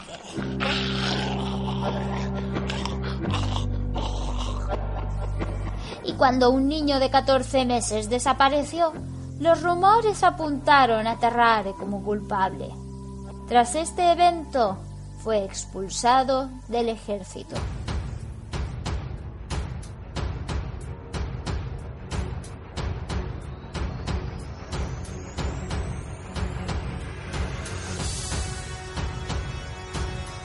Cuatro años después, los doctores recibieron una carta donde les notificaban que el hombre estaba internado en un hospital de Versalles agonizando de tuberculosis. Era su única oportunidad para observar esta anomalía médica con vida, por lo que se reunieron con él antes de morir. Cuentan que, de todos los hedores que había expulsado en vida, ninguno se comparó a la pestilencia que emanaba en el momento de su muerte. Su autopsia reveló que las entrañas estaban putrefactas, revueltas e inmersas en pus. El hígado era enorme y pútrido.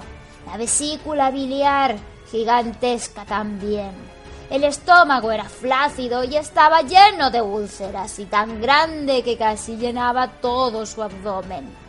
Su garganta era ancha y su mandíbula podía abrirse con una amplitud que no había sido vista en humanos hasta ese momento.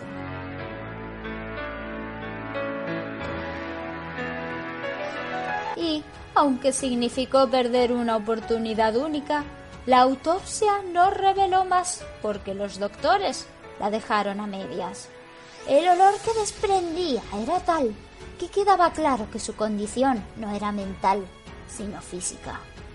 Concluyeron que cada cosa extraña que había realizado había sido motivada por una genuina y constante necesidad de comer, y que cada experiencia que este pobre hombre había pasado había sido culpa de su cuerpo, que había nacido con una enfermedad que hoy los doctores conocen muy bien, y es la llamada polifagia. En los años del siglo XIX en que habitó este hombre, una auténtica perdición.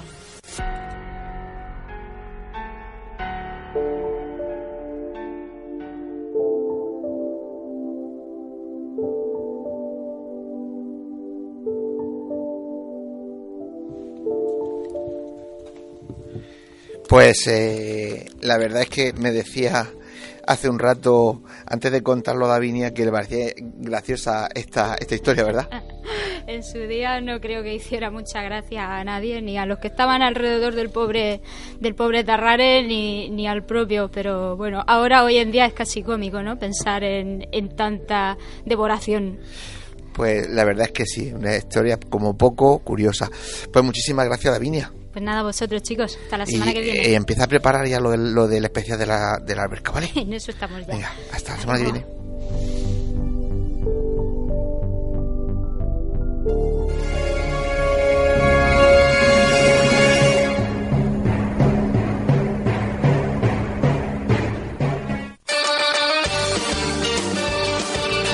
Si vienes, la meseguera se siente. La meseguera se disfruta. Restaurante y Hotel La Meseguera. Por tradición y calidad, no te la puedes perder. Para reservas, al teléfono 968 840352. En la alberca y en Mazarrón, La Meseguera. Todo un placer para disfrutar y sentir. Grupo La Meseguera.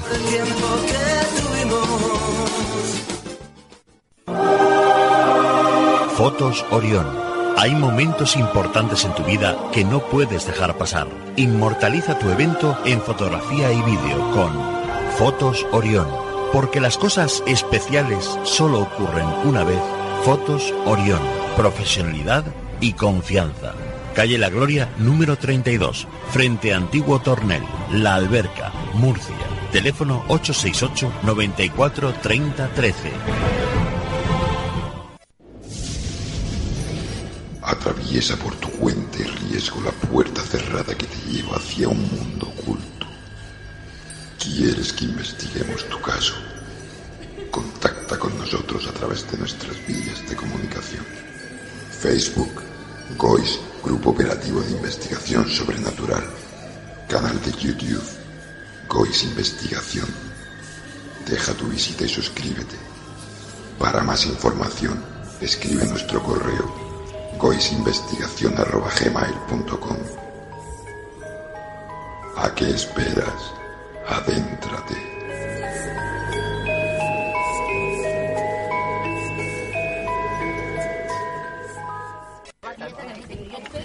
Nemesis Radio. Nemesis Radio. Nemesis Radio. Nemesis Radio. Nemesis Radio. Nemesis Radio. Nemesis Radio. Nemesis Radio.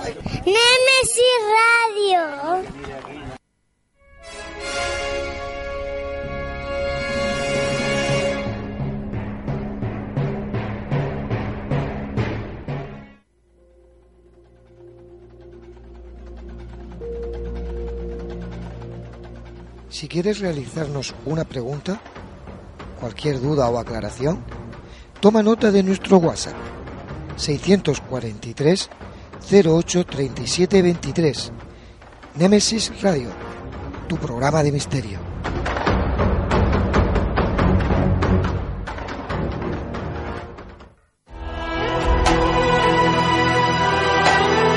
Están escuchando Némesis Radio con Antonio Pérez y José Antonio Martínez.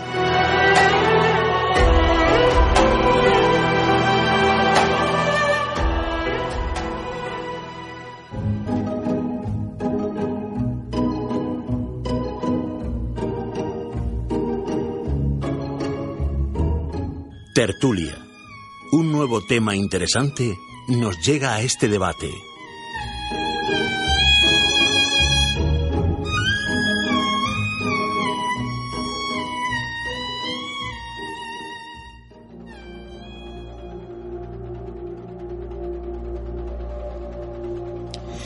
Pues eh, entramos en tiempo de debate. Y como siempre, un tema, un tema bastante polémico esta semana bas- basado en Black Runner. Y ese, esa futurista, o no, ahora escucharemos diferentes opiniones, bioingeniería capaz de fabricar réplicas humanas artificiales eh, denominadas replicantes a los que se pueden emplear en todo tipo de tareas y en unos minutos escucharemos las opiniones de nuestros contertulios, pero queremos saber qué pensáis también vosotros, nuestros oyentes. Podéis dejarnos vuestras eh, opiniones, comentarios, cualquier cosa que queráis contarnos en cualquiera de nuestras vías de contacto. José Antonio, un tema esta noche también con mucho mucha molla. Sí, además eh, eh, ya de un añito, ¿eh? porque todo esto empezó con la película en 1982. No, la verdad que, que es un tema bastante curioso, porque cuando salió en el 82, supuestamente, ya hoy, en noviembre de- del año 2019, estaríamos pues prácticamente en el futuro. Estamos en el futuro en otras cosas, pero en lo que eh, pronosticó la película creo que, no. Bueno, pues vamos a oír eh, esa introducción cuando nuestro compañero David nos ponga el- la música y a raíz de ahí presentaremos a los compañeros que van a estar aquí encima de la mesa y otros que tenemos muy lejos. Perfecto, vamos con ello. Los Ángeles, noviembre 2019.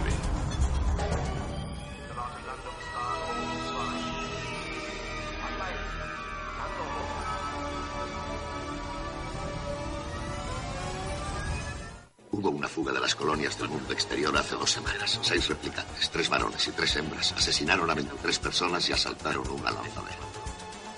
Una patrulla aérea la divisó lejos de la costa. Ningún tripulante, ni rastro de ellos. Me llamo Rachel. Decker, ¿qué edad tengo? No lo sé. Fueron diseñados como copias de seres humanos en todos los sentidos, excepto en sus emociones. Pero los diseñadores creen que al cabo de unos años pueden desarrollar sus propias respuestas emocionales. Nos hemos asustado mutuamente, ¿verdad? Creo que sí. Por eso les dotaron con un dispositivo de seguridad. Cuatro años de vida. Morfología, longevidad, fecha de nacimiento.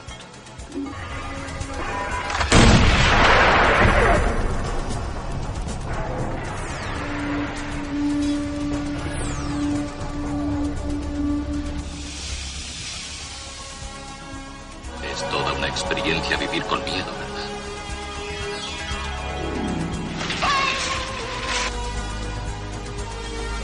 Eso es lo que significa ser esclavo.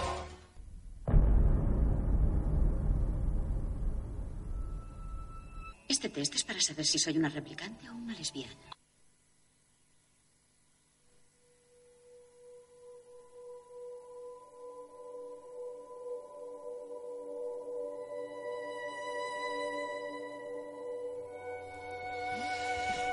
¿Cómo no, cómo, cómo no empezar con el tráiler de la película que tanto nos, nos- nos han marcado, ¿no? A los que nos gusta el futurista, las cosas del futuro y este, este tipo de, de películas. Bueno, vamos a presentar a los que tenemos aquí en la mesa, eh, que hoy están, eh, los compañeros que están aquí para, yo creo que más bien charlar, porque debatir vamos a debatir poco. Eh, Mariano Turner, buenas noches. Hola, buenas noches. Rubén Cerezo, buenas noches. Buenas noches replicadas. Paco Torres, buenas noches. Buenas noches. Y José Ramón Sánchez, buenas noches. Hola, buenas noches. Y bueno, ahora tenemos una invitada muy especial. na- no está aquí con nosotros, está eh, a través del, li- de- del teléfono, pero ha querido acompañarnos esta noche para hablar, hablar un poquito de Blade Runner. Blade Runner. Irene Turner, buenas noches. Hola, buenas noches, José Antonio. Buenas noches a todos. Muchas gracias. Gracias a ti por estar eh, aquí con nosotros y, y- y invertir ese poquito tiempo que sé que tienes poco, pero que estás con nosotros. Creo que has oído la introducción, que es el tráiler de la película. Sí, sí, sí, efectivamente. Pero me gustaría saber que me contaras un poquito más tú de, de Blade Runner. Bueno, pues mira, eh, es que da la casualidad de que justamente ahora estoy yo viéndola con mis alumnos de, de valores éticos porque, bueno, la verdad es que... ¿Perdón? No, no, sigue, sigue. Ah, perdón, es que me oigo con eco. Eh, nada, que me parece una película pues redonda y desde el punto de vista pues eso filosófico y de la ética trata algunos de los grandes temas, o sea, la dignidad humana, eh, qué significa ser humano, ¿no? Porque lo vamos a ver, eh, quiénes son más humanos, si los androides o los propios humanos. Trata el tema de la empatía, que es fundamental en la ética, eh, la configuración de la personalidad, del yo, a través de los recuerdos, eh, la brevedad de la existencia, que a mí personalmente es un tema que me, me, me preocupa profundamente, creo que como a muchos de vosotros. Eh, y luego, bueno, un tema que dentro de la materia se llama el transhumanismo, que digamos que sería todo lo que tiene que ver con el perfeccionamiento de la vida humana gracias a la tecnología, ¿no? Y en ese mismo sentido, la, eh, la tecnología al servicio de nuestras ambiciones, de alguna manera, pues eso, ese jugar a ser Dios. Y, y bueno, y luego, mm, dentro de que es una distopía, ¿no? Dentro de que es, es lo contrario a una utopía, es un futuro no deseable, eh, pues bueno, muestra algunos de los deseos clásicos del ser humano, ¿no? Para conseguir en el futuro, pues eh, los coches voladores, la videollamada, biotecnología y bueno, pues muchos otros eh, los que creo que vais a hablar. Para, para hablar, una pregunta, para hablar eh, de la película, obviamente la han tenido que ver tus alumnos. Sí. ¿Qué, qué, qué, qué es lo que le, ¿Qué es lo que te han transmitido ellos a ti? Eh, mis alumnos, perdón, es que he oído mal. Sí, que qué es lo que te han transmitido ellos a ti. ¿Le ha gustado?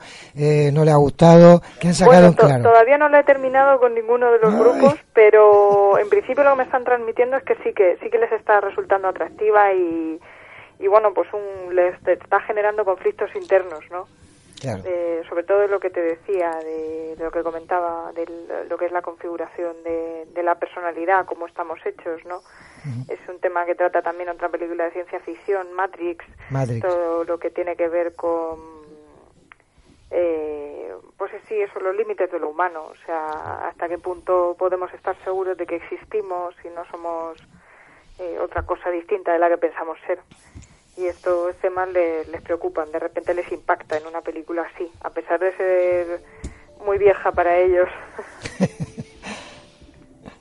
Sí, la verdad, ha pasado mucho tiempo, pero creo que como con otras películas eh, nos ha marcado y, y ha marcado que, bueno, aunque hayan pasado del año 82 ahora al 2019, hombre, no tanto como como pone la película, pero pero muchas cositas sí sí se han hecho realidad. Sí, sí, sí, sin duda. Eh, O sea, yo creo que lo que ocurre es que, claro, muchas veces nos fijamos más en la estética, ¿no? Claro, pues nuestro mundo no se parece a ese. Claro. Afortunadamente no es un mundo tan oscuro.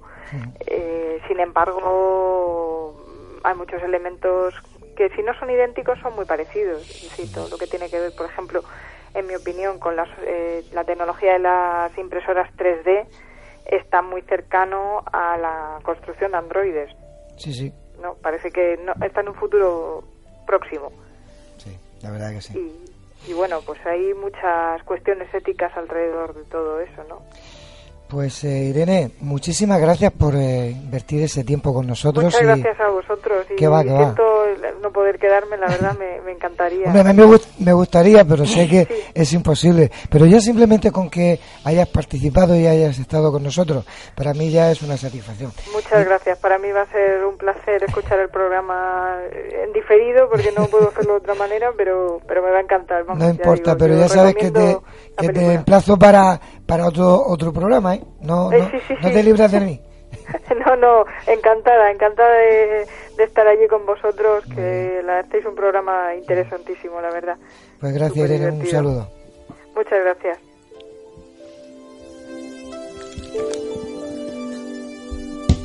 Quería hacer una anotación de entrada. no es importante, pero es, un, es un acontecimiento que ha ocurrido exactamente hoy.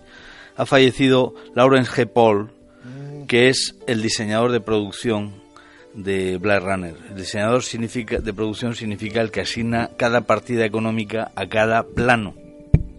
O sea, cada, cada, dinero a cada secuencia y por tanto a cada plano. Eh, o sea que, bueno, simplemente quería. No sabía que había dinero para cada plano, pero bueno. Sí, claro. Eh, cuando tú vas a rodar una película, lo primero que se le pregunta a la dirección y, a la dirección de fotografía y, al decorador y a tal, cómo va cómo va el plano, sobre todo el director, ¿no? que es el que marca la pauta y dice, no, ese plano vamos a rodar con una estética con una, una grúa que sube y baja. ¿no? como por ejemplo el principio de Ciudadano Kane, ¿no? o incluso el, propio principio de, de Blade Runner, ¿no? que hay una, una cámara en movimiento continuo. ¿no? Porque entonces esa cámara pues vale un dinero, diré que vale X cantidad y ese plano pues se diseña con ese coste. Bueno, era un, Pero un detalle es un detalle curioso. Bueno, ¿quién, quién quiere empezar? Pues eh, eh Torre.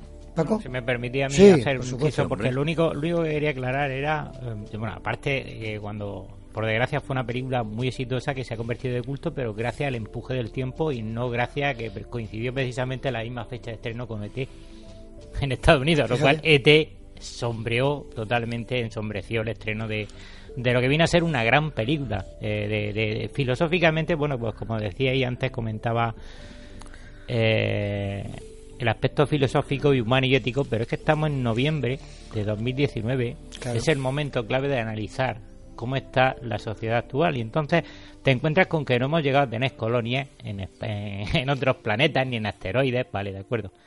Pero hay que tener en cuenta algo importante, que es que se buscaba eh, la película, se buscaba que alguien hiciera el trabajo duro para que nosotros vivamos cómodamente en la Tierra. En Los Ángeles, que es donde está basada la película, todo el mundo vive apiñado, todo el mundo vive eh, hacinado por grandes rascacielos, coches voladores, pero viven totalmente ajenos a lo que pasa en las colonias porque se han creado unos seres no, no robóticos, sino humanoides, seres clonados de nosotros, manipulados genéticamente, los replicantes, que tienen como misión algo importante, algo interesante que podría venir bien el día de mañana, no tener los problemas del espacio, problemas físicos con la gravedad, no tener que soportar malos momentos de ansiedad, angustia, claustrofobia, agorafobia, en sistemas en sistemas lejanos a nosotros donde donde todo es muy diferente hasta cierto punto sería normal dices bueno lo que pasa es que de repente surge en la comprensión humana por parte del espectador y no por parte de los protagonistas de la película, lógicamente.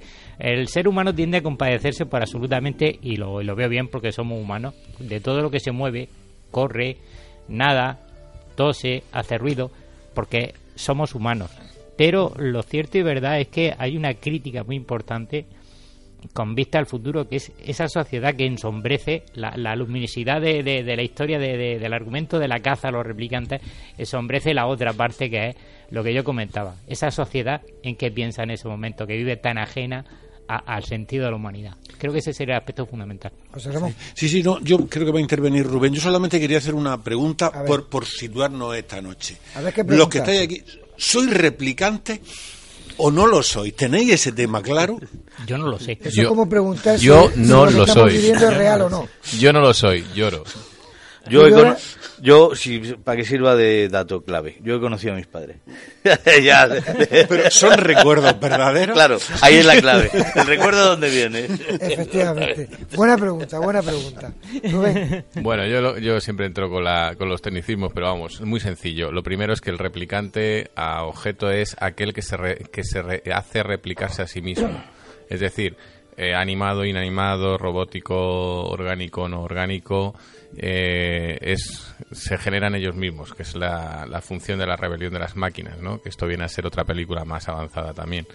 Eh, Terminator, para aquellos que no, no Más avanzada y hecha un poquito antes, por eh, cierto. Sí, exactamente. Entonces, bueno, pues el, en, en cualquier caso eh, nos encontramos con que la réplica. Luego está la clonación, ¿no? que esto es un tema que también hemos tratado un segundo antes del programa.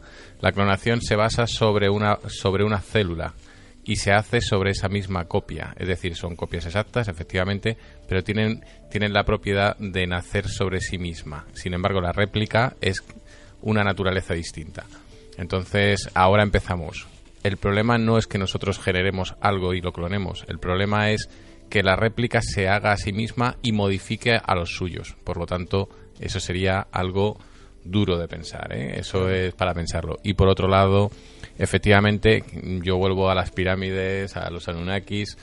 ¿Y si nos hicieran a nosotros? programados y por eso no tenemos todas las células como tenemos que hacer, no desarrollamos el cerebro, en fin, la problemática que tenemos siempre.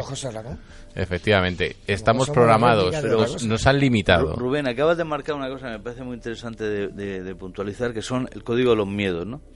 Y el código de los miedos en este tema en concreto, en lo que es el replicante humano. Hombre.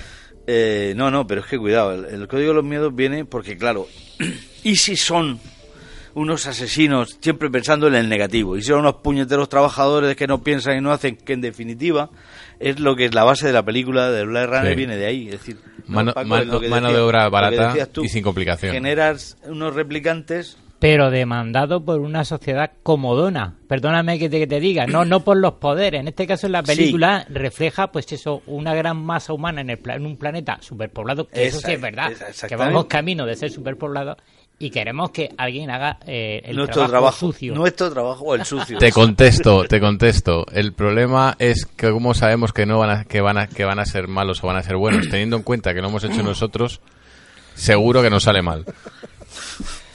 José Ramón. Sí, yo, he oído algunos comentarios sobre antes sobre la película y vuelvo a ella sobre si la película tuvo al principio poco éxito o algún comentario sobre cómo se al verla. Realmente Blade Runner, cualquiera que la haya visto sabe eh, que es una película dura, es una película oscura, es una película muy opresiva eh, deliberadamente es, es, una distopía. Estamos acostumbrados, claro, comparado con lo que pudiese ser ET, evidentemente, pues a todos nos gusta más el ver una cosa feliz que el ver lo que es la representación de, un mundo que va peor, de un mundo que va a un sitio que no sabemos.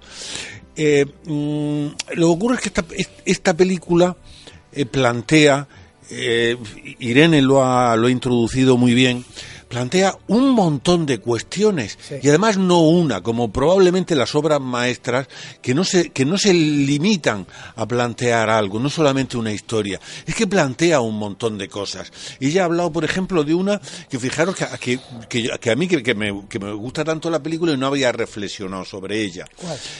La brevedad de la existencia. ¿Verdad? La brevedad de la existencia, ella la ha destacado. Los replicantes de la película son replicantes que viven cuatro años. Y decimos, qué poco, qué tal. Eh, pero ¿qué importa vivir cuatro años? Y nosotros si vivimos 80 o 100, ¿con eso es suficiente? ¿Cuál es la diferencia si al final tenemos que morir? la brevedad, lo, lo, rápido de nuestra vida, el que se acabe, es lo mismo en todos los casos. No, Rubén, ahora después hablaré yo. Hago la, hago la, la réplica, nunca mejor dicho. La, la explicación es muy sencilla. La filosofía de vida, y yo la comparto desde hace un tiempo, es la siguiente. Nos encontramos con que, nos encontramos con que la, la idea es que si pensamos que cuando nacemos nuestro principal poder es nuestro tiempo, que es nuestra vida, es decir, el tiempo, el tiempo es oro pero es que no solo es el tiempo, es que nadie nos ha dicho cuánto es nuestro tiempo. Por lo tanto, no podemos pensar que es un día más, sino que es un día menos en nuestra vida, porque como no tenemos un reloj que nos dice cuándo nos vamos a parar. No, el problema está en eso. Y si eso lo y si sabes cuándo se va a acabar tu tiempo, estás perdido, porque entonces le pones límite a todo y puedes despecharte. Mira, si lo analizas, cuando no sabes cuándo te vas a morir, vives con la felicidad de voy a vivir que es el planteamiento de muchas personas. Pero es un día menos, no un día más. No, no, pero eso da igual, es que ni siquiera es importante. El problema aparece en lo que acaba, en lo que ha marcado Irene y en lo que ha dicho José Ramón.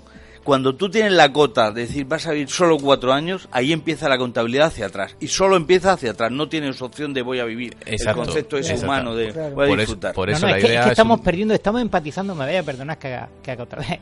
Estamos empatizando demasiado con los replicantes Claro. ¿Por qué demasiado? Y- y- y en ¿Por qué, dema- ¿por qué Sí, demasiado? Porque están pensados para. Y me voy a- ya verás tú, al final parece que estoy a favor de la corporación que los controla y los fabrica. Pero es que es verdad, entendamos una cosa. Es decir, están hechos para lo que están hechos. Entonces la película pretende exponernos la frialdad. Fijaos bien. Ah, que- que- psicología inversa. Vamos a ver.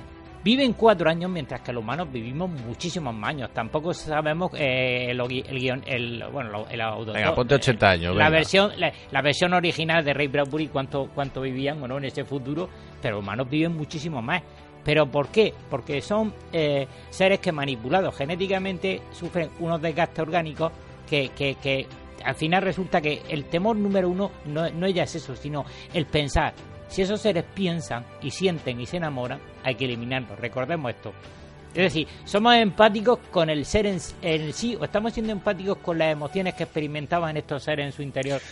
Porque son diferentes a nosotros.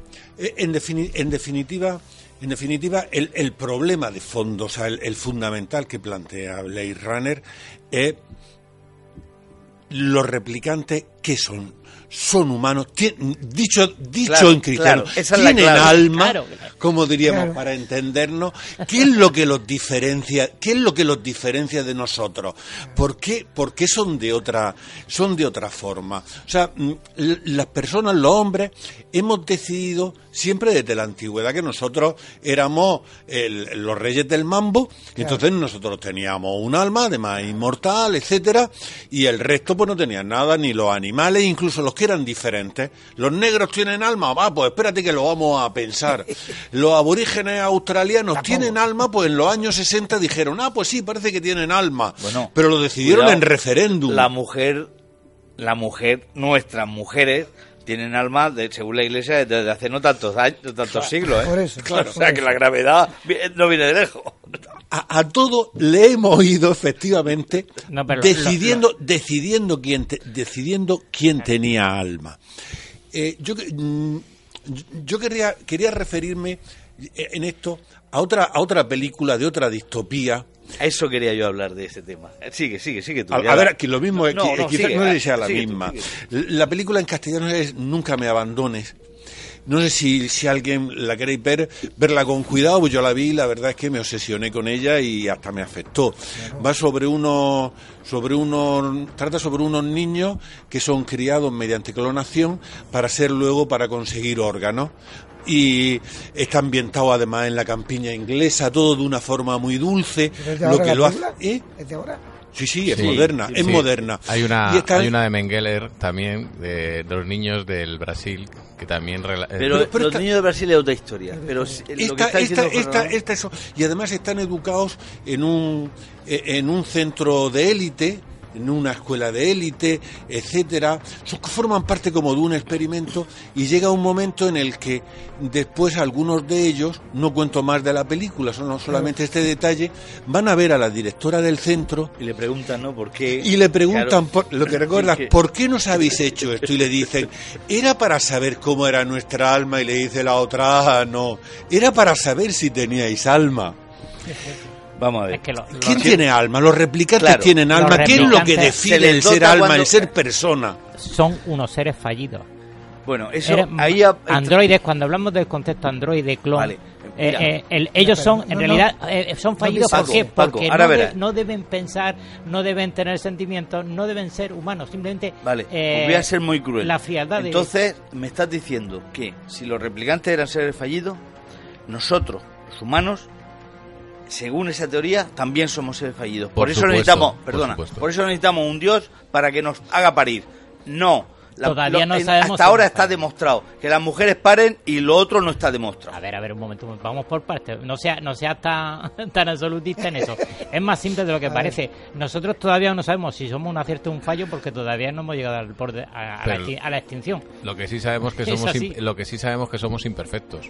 Menos mal, por Dios. Porque, menos mal. pues, escucha, nuestro mayor defecto sería que fuéramos perfectos. Sí, señor. No, esa es la esa es la condición que nos han exigido y por cierto nos la ha exigido más la revolución industrial que el concepto humano de ser perfecto o imperfecto. Ya, pero es que el concepto humano perfecto e imperfecto no tenía ningún valor. No, el, el humano es el, el problema está que le quiere dotar al ser al ser al, al concepto ser le quiere dotar de una serie de necesidades Entonces, la revolución industrial necesita trabajadores perfectos que muevan un, un tornillo, que aprieten un tornillo. Principalmente que no piensen. Pero escucha, pero, Sobre todo que no Pero escucha, los americanos, eso- y los lo exigen- americanos no, son no, espera, espera, especialistas. y lo exigen perfecto. Los americanos tienen sus problemas. de- de- La revolución de- industrial, la exigen agraria, perfecto. toda la revolución han, necesi- necesitado gente que sea sumisa y que no piense, Bueno. que no cuestione. que Quiero no volver cuestione. un poco a lo de Blade Runner en el sentido de, no, no, no tanto al replicante, sino, si os dais cuenta, en paralelo, por eso José Ramón ha sacado a colefón un tema muy interesante de, que podríamos sacar en otra ocasión, pero yo quiero poner un poco en, boga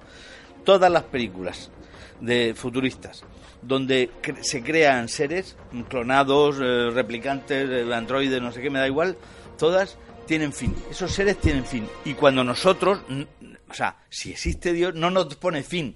Nos morimos por la inercia de- del ser humano. Evidentemente, han aparecido enfermedades nuevas, es decir, en la época- de la época de los romanos a nuestra época la menstruación prácticamente no existía. ¿Entiendes? Sí, aparece más a la Edad Media y luego que con la impureza de la mujer. Por ahí vienen un poco los tiros. Y luego encima nos vamos al, al hoy en día, pues claro, dice, mira, esto es una chorrada que se han inventado. Ya, pero, pero yo, yo aquí, Paco, perdón un segundito.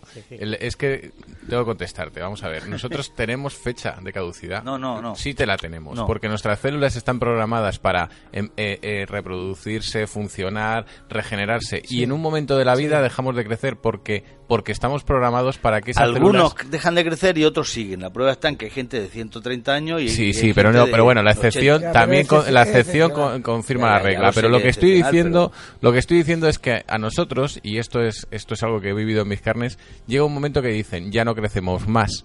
No crecemos más, no nos estiramos Eso lo más. está cambiando la neomedicina, Sí, la, la pero tecnomedicina. Ya, pero entonces ya es tecno, ya no, igual, es, ya no es natural, ya, ya es tecno, ya, ya volvemos a replicantes. No, la- la- el En- uso de las, eh, de las Sí, pero, pero no, o sea... eh, el células pro- madre que, Sí, van a- que, que sí, supuestamente enga- nos van a porque, regenerar. porque engañan a las células, esto lo he vivido yo en Bueno, mis me da igual, Enga- pero- engañan a las células, pero realmente Yo no, nuestro... no creo que haya tanto fraude. No, no, no, enga- sí, sí, eh, bueno, pero en realidad lo que están haciendo es programando a esas células diciéndole que a tal fecha ya no te mm, no se parten de la misma velocidad, no se reproducen de la misma velocidad y van deteriorándose hasta el punto de que el envejecimiento, como lo conocemos, en realidad es un deterioro orgánico de todo nuestro nuestro sistema eh, eh, humano, por decirlo de alguna manera. Entonces, aquí es donde viene el problema. Entonces, ¿qué pasa? No nos han puesto cuatro años como en la película, pero realmente tenemos un límite. Somos replicantes. Es que, es que creo, creo que estamos encajando una pieza forzosa en el Bueno. A eh, ver, me voy a buena, explicar, me voy a explicar, a explicar. Voy a explicarlo desde mi punto de vista. Luego ya, yo sé que no vamos a coincidir y eso es lo bonito de los debates.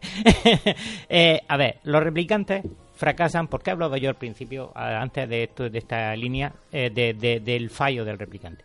El fallo del replicante está en que es creado para ser mejor, recordemos la película, mejor que el ser humano, superar al ser humano. Pero precisamente para superar al ser humano, el truco está en no tener fallos.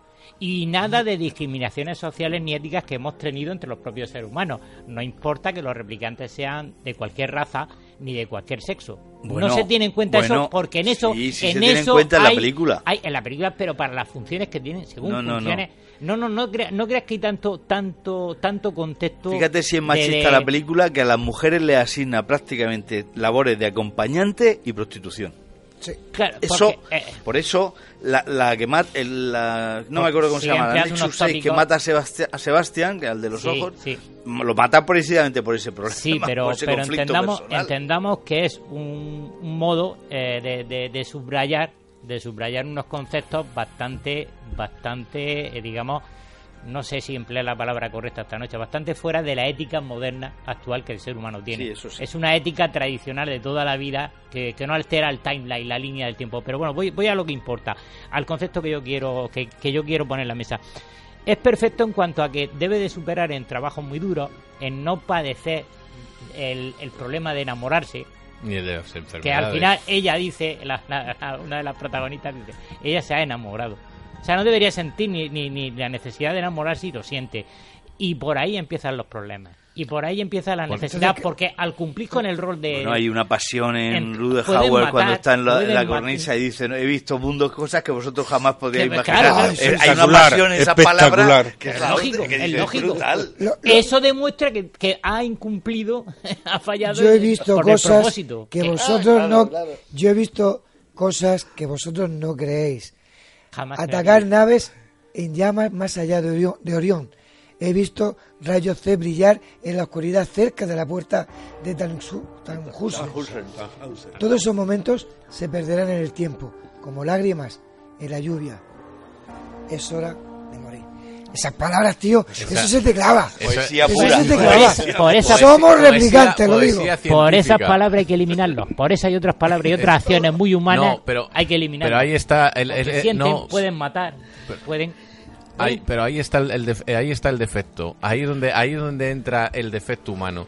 Resulta que nosotros mm, lo que aquello que llega, que creamos y que queremos que sea perfecto en el momento en que empieza a ser mejor que nosotros queremos destruirlo y le ponemos fecha de caducidad porque nada puede ser superior, el egoísmo humano.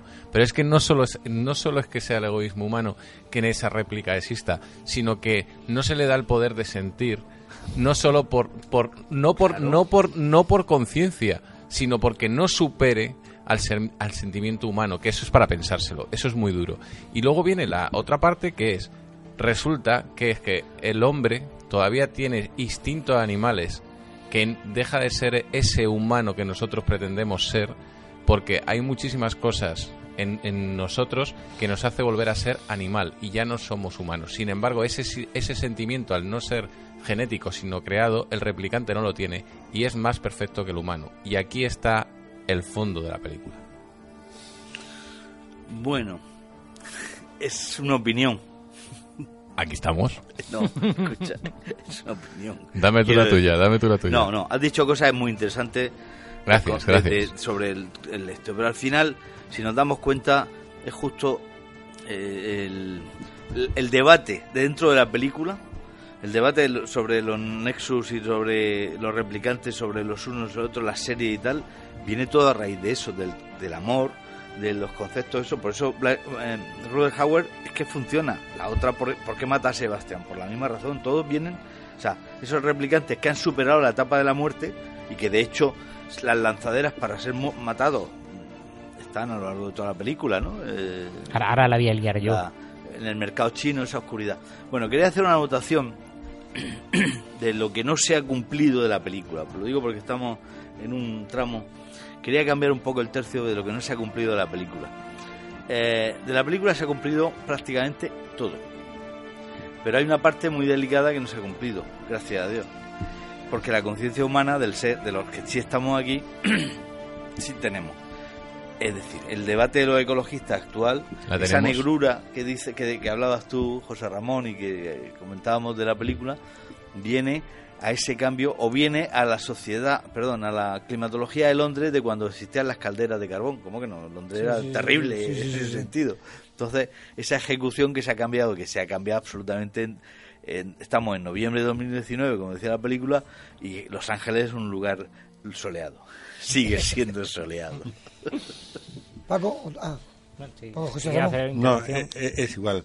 Eh, no sé, yo, yo vuelvo a la idea porque para mí es lo que, lo que me obsesiona de- del Blade Runner. Mm, y es cómo se decide eh, quién es humano, quién tiene capacidad. Y si es un replicante y si es una máquina. Nosotros estamos haciendo ahora mismo ordenadores cada vez más capaces. Sí. Eh, puede haber máquinas que terminen que terminen sintiendo, que terminen siendo incluso mejores que nosotros. Por poner algo que siempre que veamos, eh, el, el superordenador HAL de la película de la Odisea, ¿no? Que tenía, que tenía miedo de morir. ¿Qué, qué es lo que le hace a uno humano o, o- o vale la pena decir ser humano? ¿Qué es lo que le hace a uno diferente?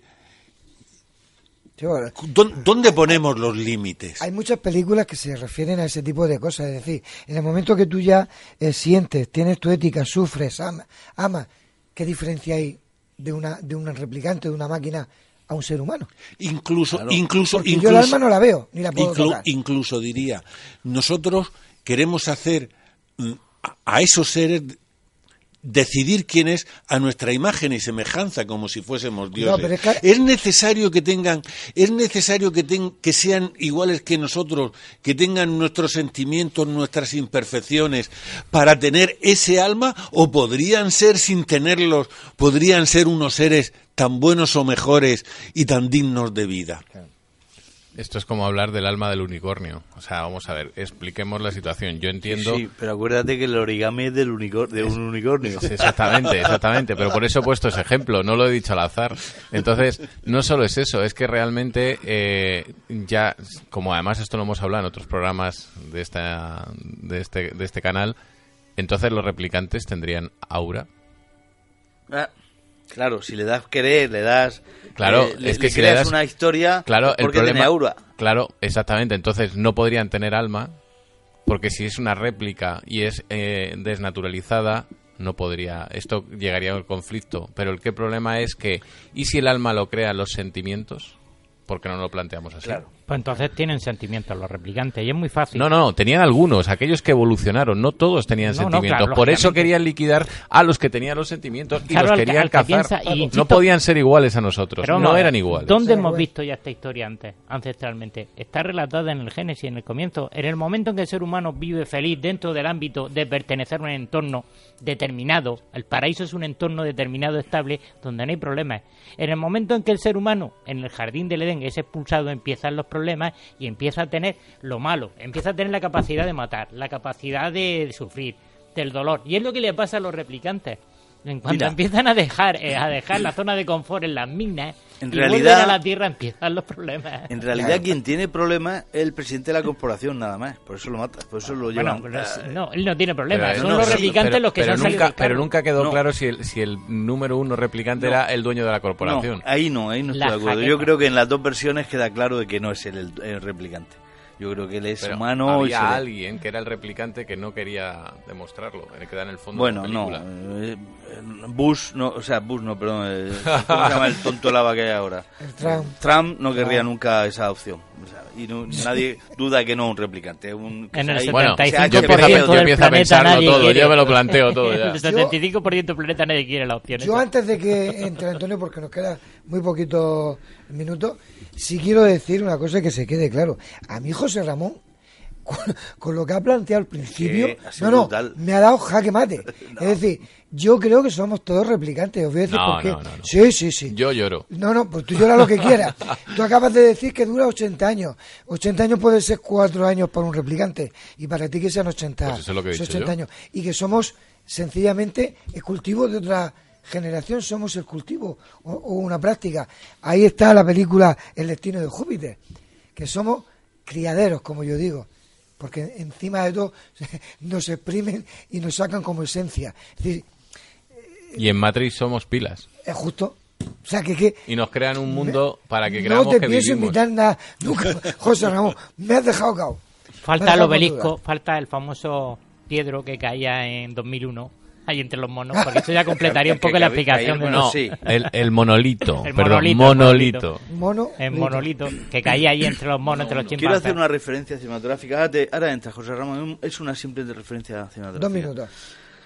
Eh, en la película Runner, igual que en todas, a partir de eh, 2000, Kubrick, 2001 y en el espacio, que es la primera, digamos, que ver- es veraz, a partir de 2001, todas las películas de ciencia ficción, prácticamente todas, eh, se les exigía veracidad, se les exigía un estudio concienzudo de lo que iba a suceder cuando están hablando. Eh, todas las películas de, de alienígenas de los años 50 son una patata caliente. Son los, los, los, los cohetes son todos puntiagudos y la primera donde dejan de ser puntiagudos en 2001 en el espacio. Una cosa redonda que, por cierto, si observamos la... la la, mm, esta espa- interna- la- Estación espacial. la Estación Espacial Internacional no es redo- no es puntiaguda, es redonda como la de Kubrick. Resuelve muchos El, di- el problemas. diseño era de Arthur diseño- Clarke. Claro. Lo que quiero decir, y luego eh, hay ciertos directores, por ejemplo, en, eh, bueno, Star Wars no lo, no lo, ah, se fía- o sea, es más alegre lo que hacen, pero Kubrick, no, pero ¿cómo se llama el de dino- los dinosaurios? ¿Cómo se llama este hombre? Ah, eh, eh, Steven Spielberg. Spielberg. Steven Spielberg. Eh, Spielberg y, y el director de Blade Runner, eh, Ridley Scott, son fieles a que si tiene que si eso se puede tiene puede suceder, yo lo interpreto en la película. Si no puede suceder, lo desprecio. Simplemente quería hacer esa. Pues hasta aquí hemos llegado y sigo diciendo lo mismo. Que sepan ustedes, señores oyentes, que pueden ser replicantes. ¿Te has enterado, Antonio? Sí, señor. So- podemos ser replicantes. Yo no quiero más como tú. Contigo No, tengo bastante. yo creo que rompieron el molde cuando me hicieron. No, no, y que no, y que no lo, y que no lo armen más, que lo dejen roto. Venga, que no nos da tiempo para más. Que Venga. muchísimas gracias a, a todos nuestros contertulios, que como siempre un Así magnífico es. trabajo. A todos nuestros oyentes, y como siempre te digo, dale que nos vamos. Pues toda la información del programa la podéis encontrar en nuestro Facebook, Nemesis Radio, nuestro Twitter, arroba Nemesis Radio 1, en nuestro email, nemesisradio arroba canalmurcia.com y en nuestro WhatsApp, pues al número 643 08 37 23. En todas nuestras vías de contacto podéis dejarnos eh, vuestros mensajes con cualquier cosa que queráis contarnos o preguntarnos.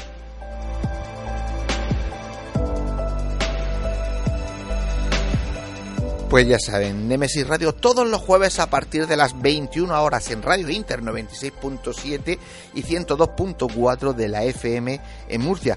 Y los domingos repetimos, tanto en el dial como en la hora.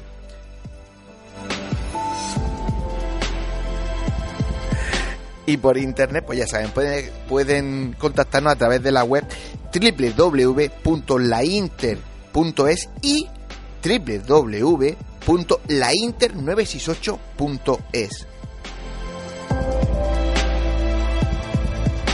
Y como no hay que perder las buenas costumbres, no olvidéis que nuestras voces viajan ya por el universo.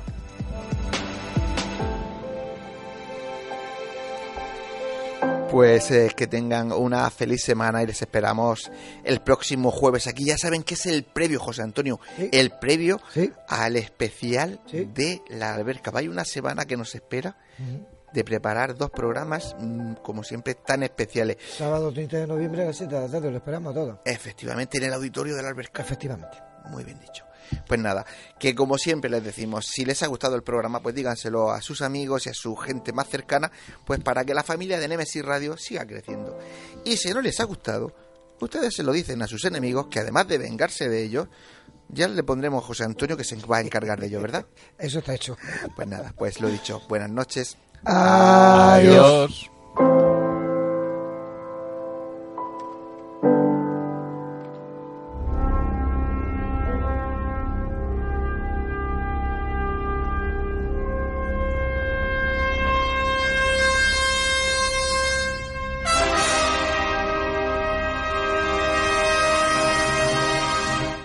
¿Estamos solos en el universo?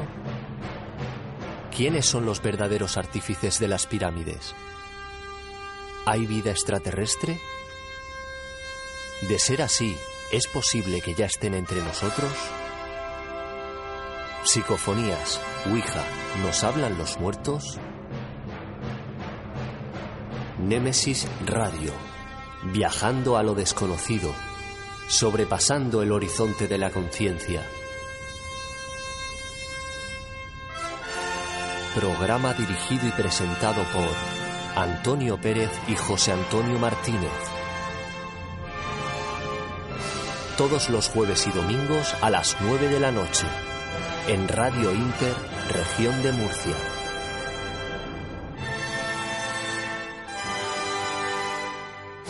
Némesis Radio.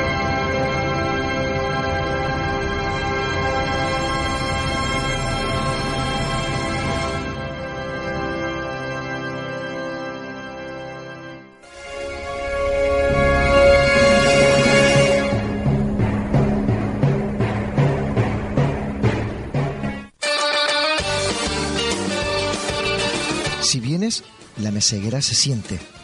La meseguera se disfruta. Restaurante y hotel La Meseguera. Por tradición y calidad, no te la puedes perder.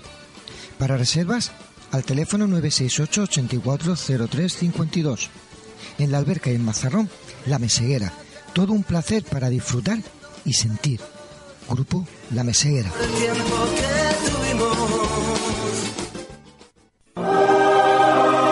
Fotos Orión. Hay momentos importantes en tu vida que no puedes dejar pasar. Inmortaliza tu evento en fotografía y vídeo con Fotos Orión. Porque las cosas especiales solo ocurren una vez. Fotos Orión. Profesionalidad y confianza. Calle La Gloria, número 32, frente a Antiguo Tornel, La Alberca, Murcia. Teléfono 868 94 30 13.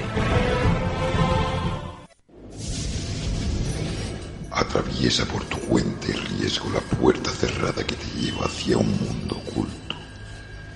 ¿Quieres que investiguemos tu caso? Contacta con nosotros a través de nuestras vías de comunicación. Facebook, GOIS, Grupo Operativo de Investigación Sobrenatural. Canal de YouTube, GOIS Investigación. Deja tu visita y suscríbete. Para más información, escribe nuestro correo goisinvestigación.gmail.com ¿A qué esperas? Adéntrate.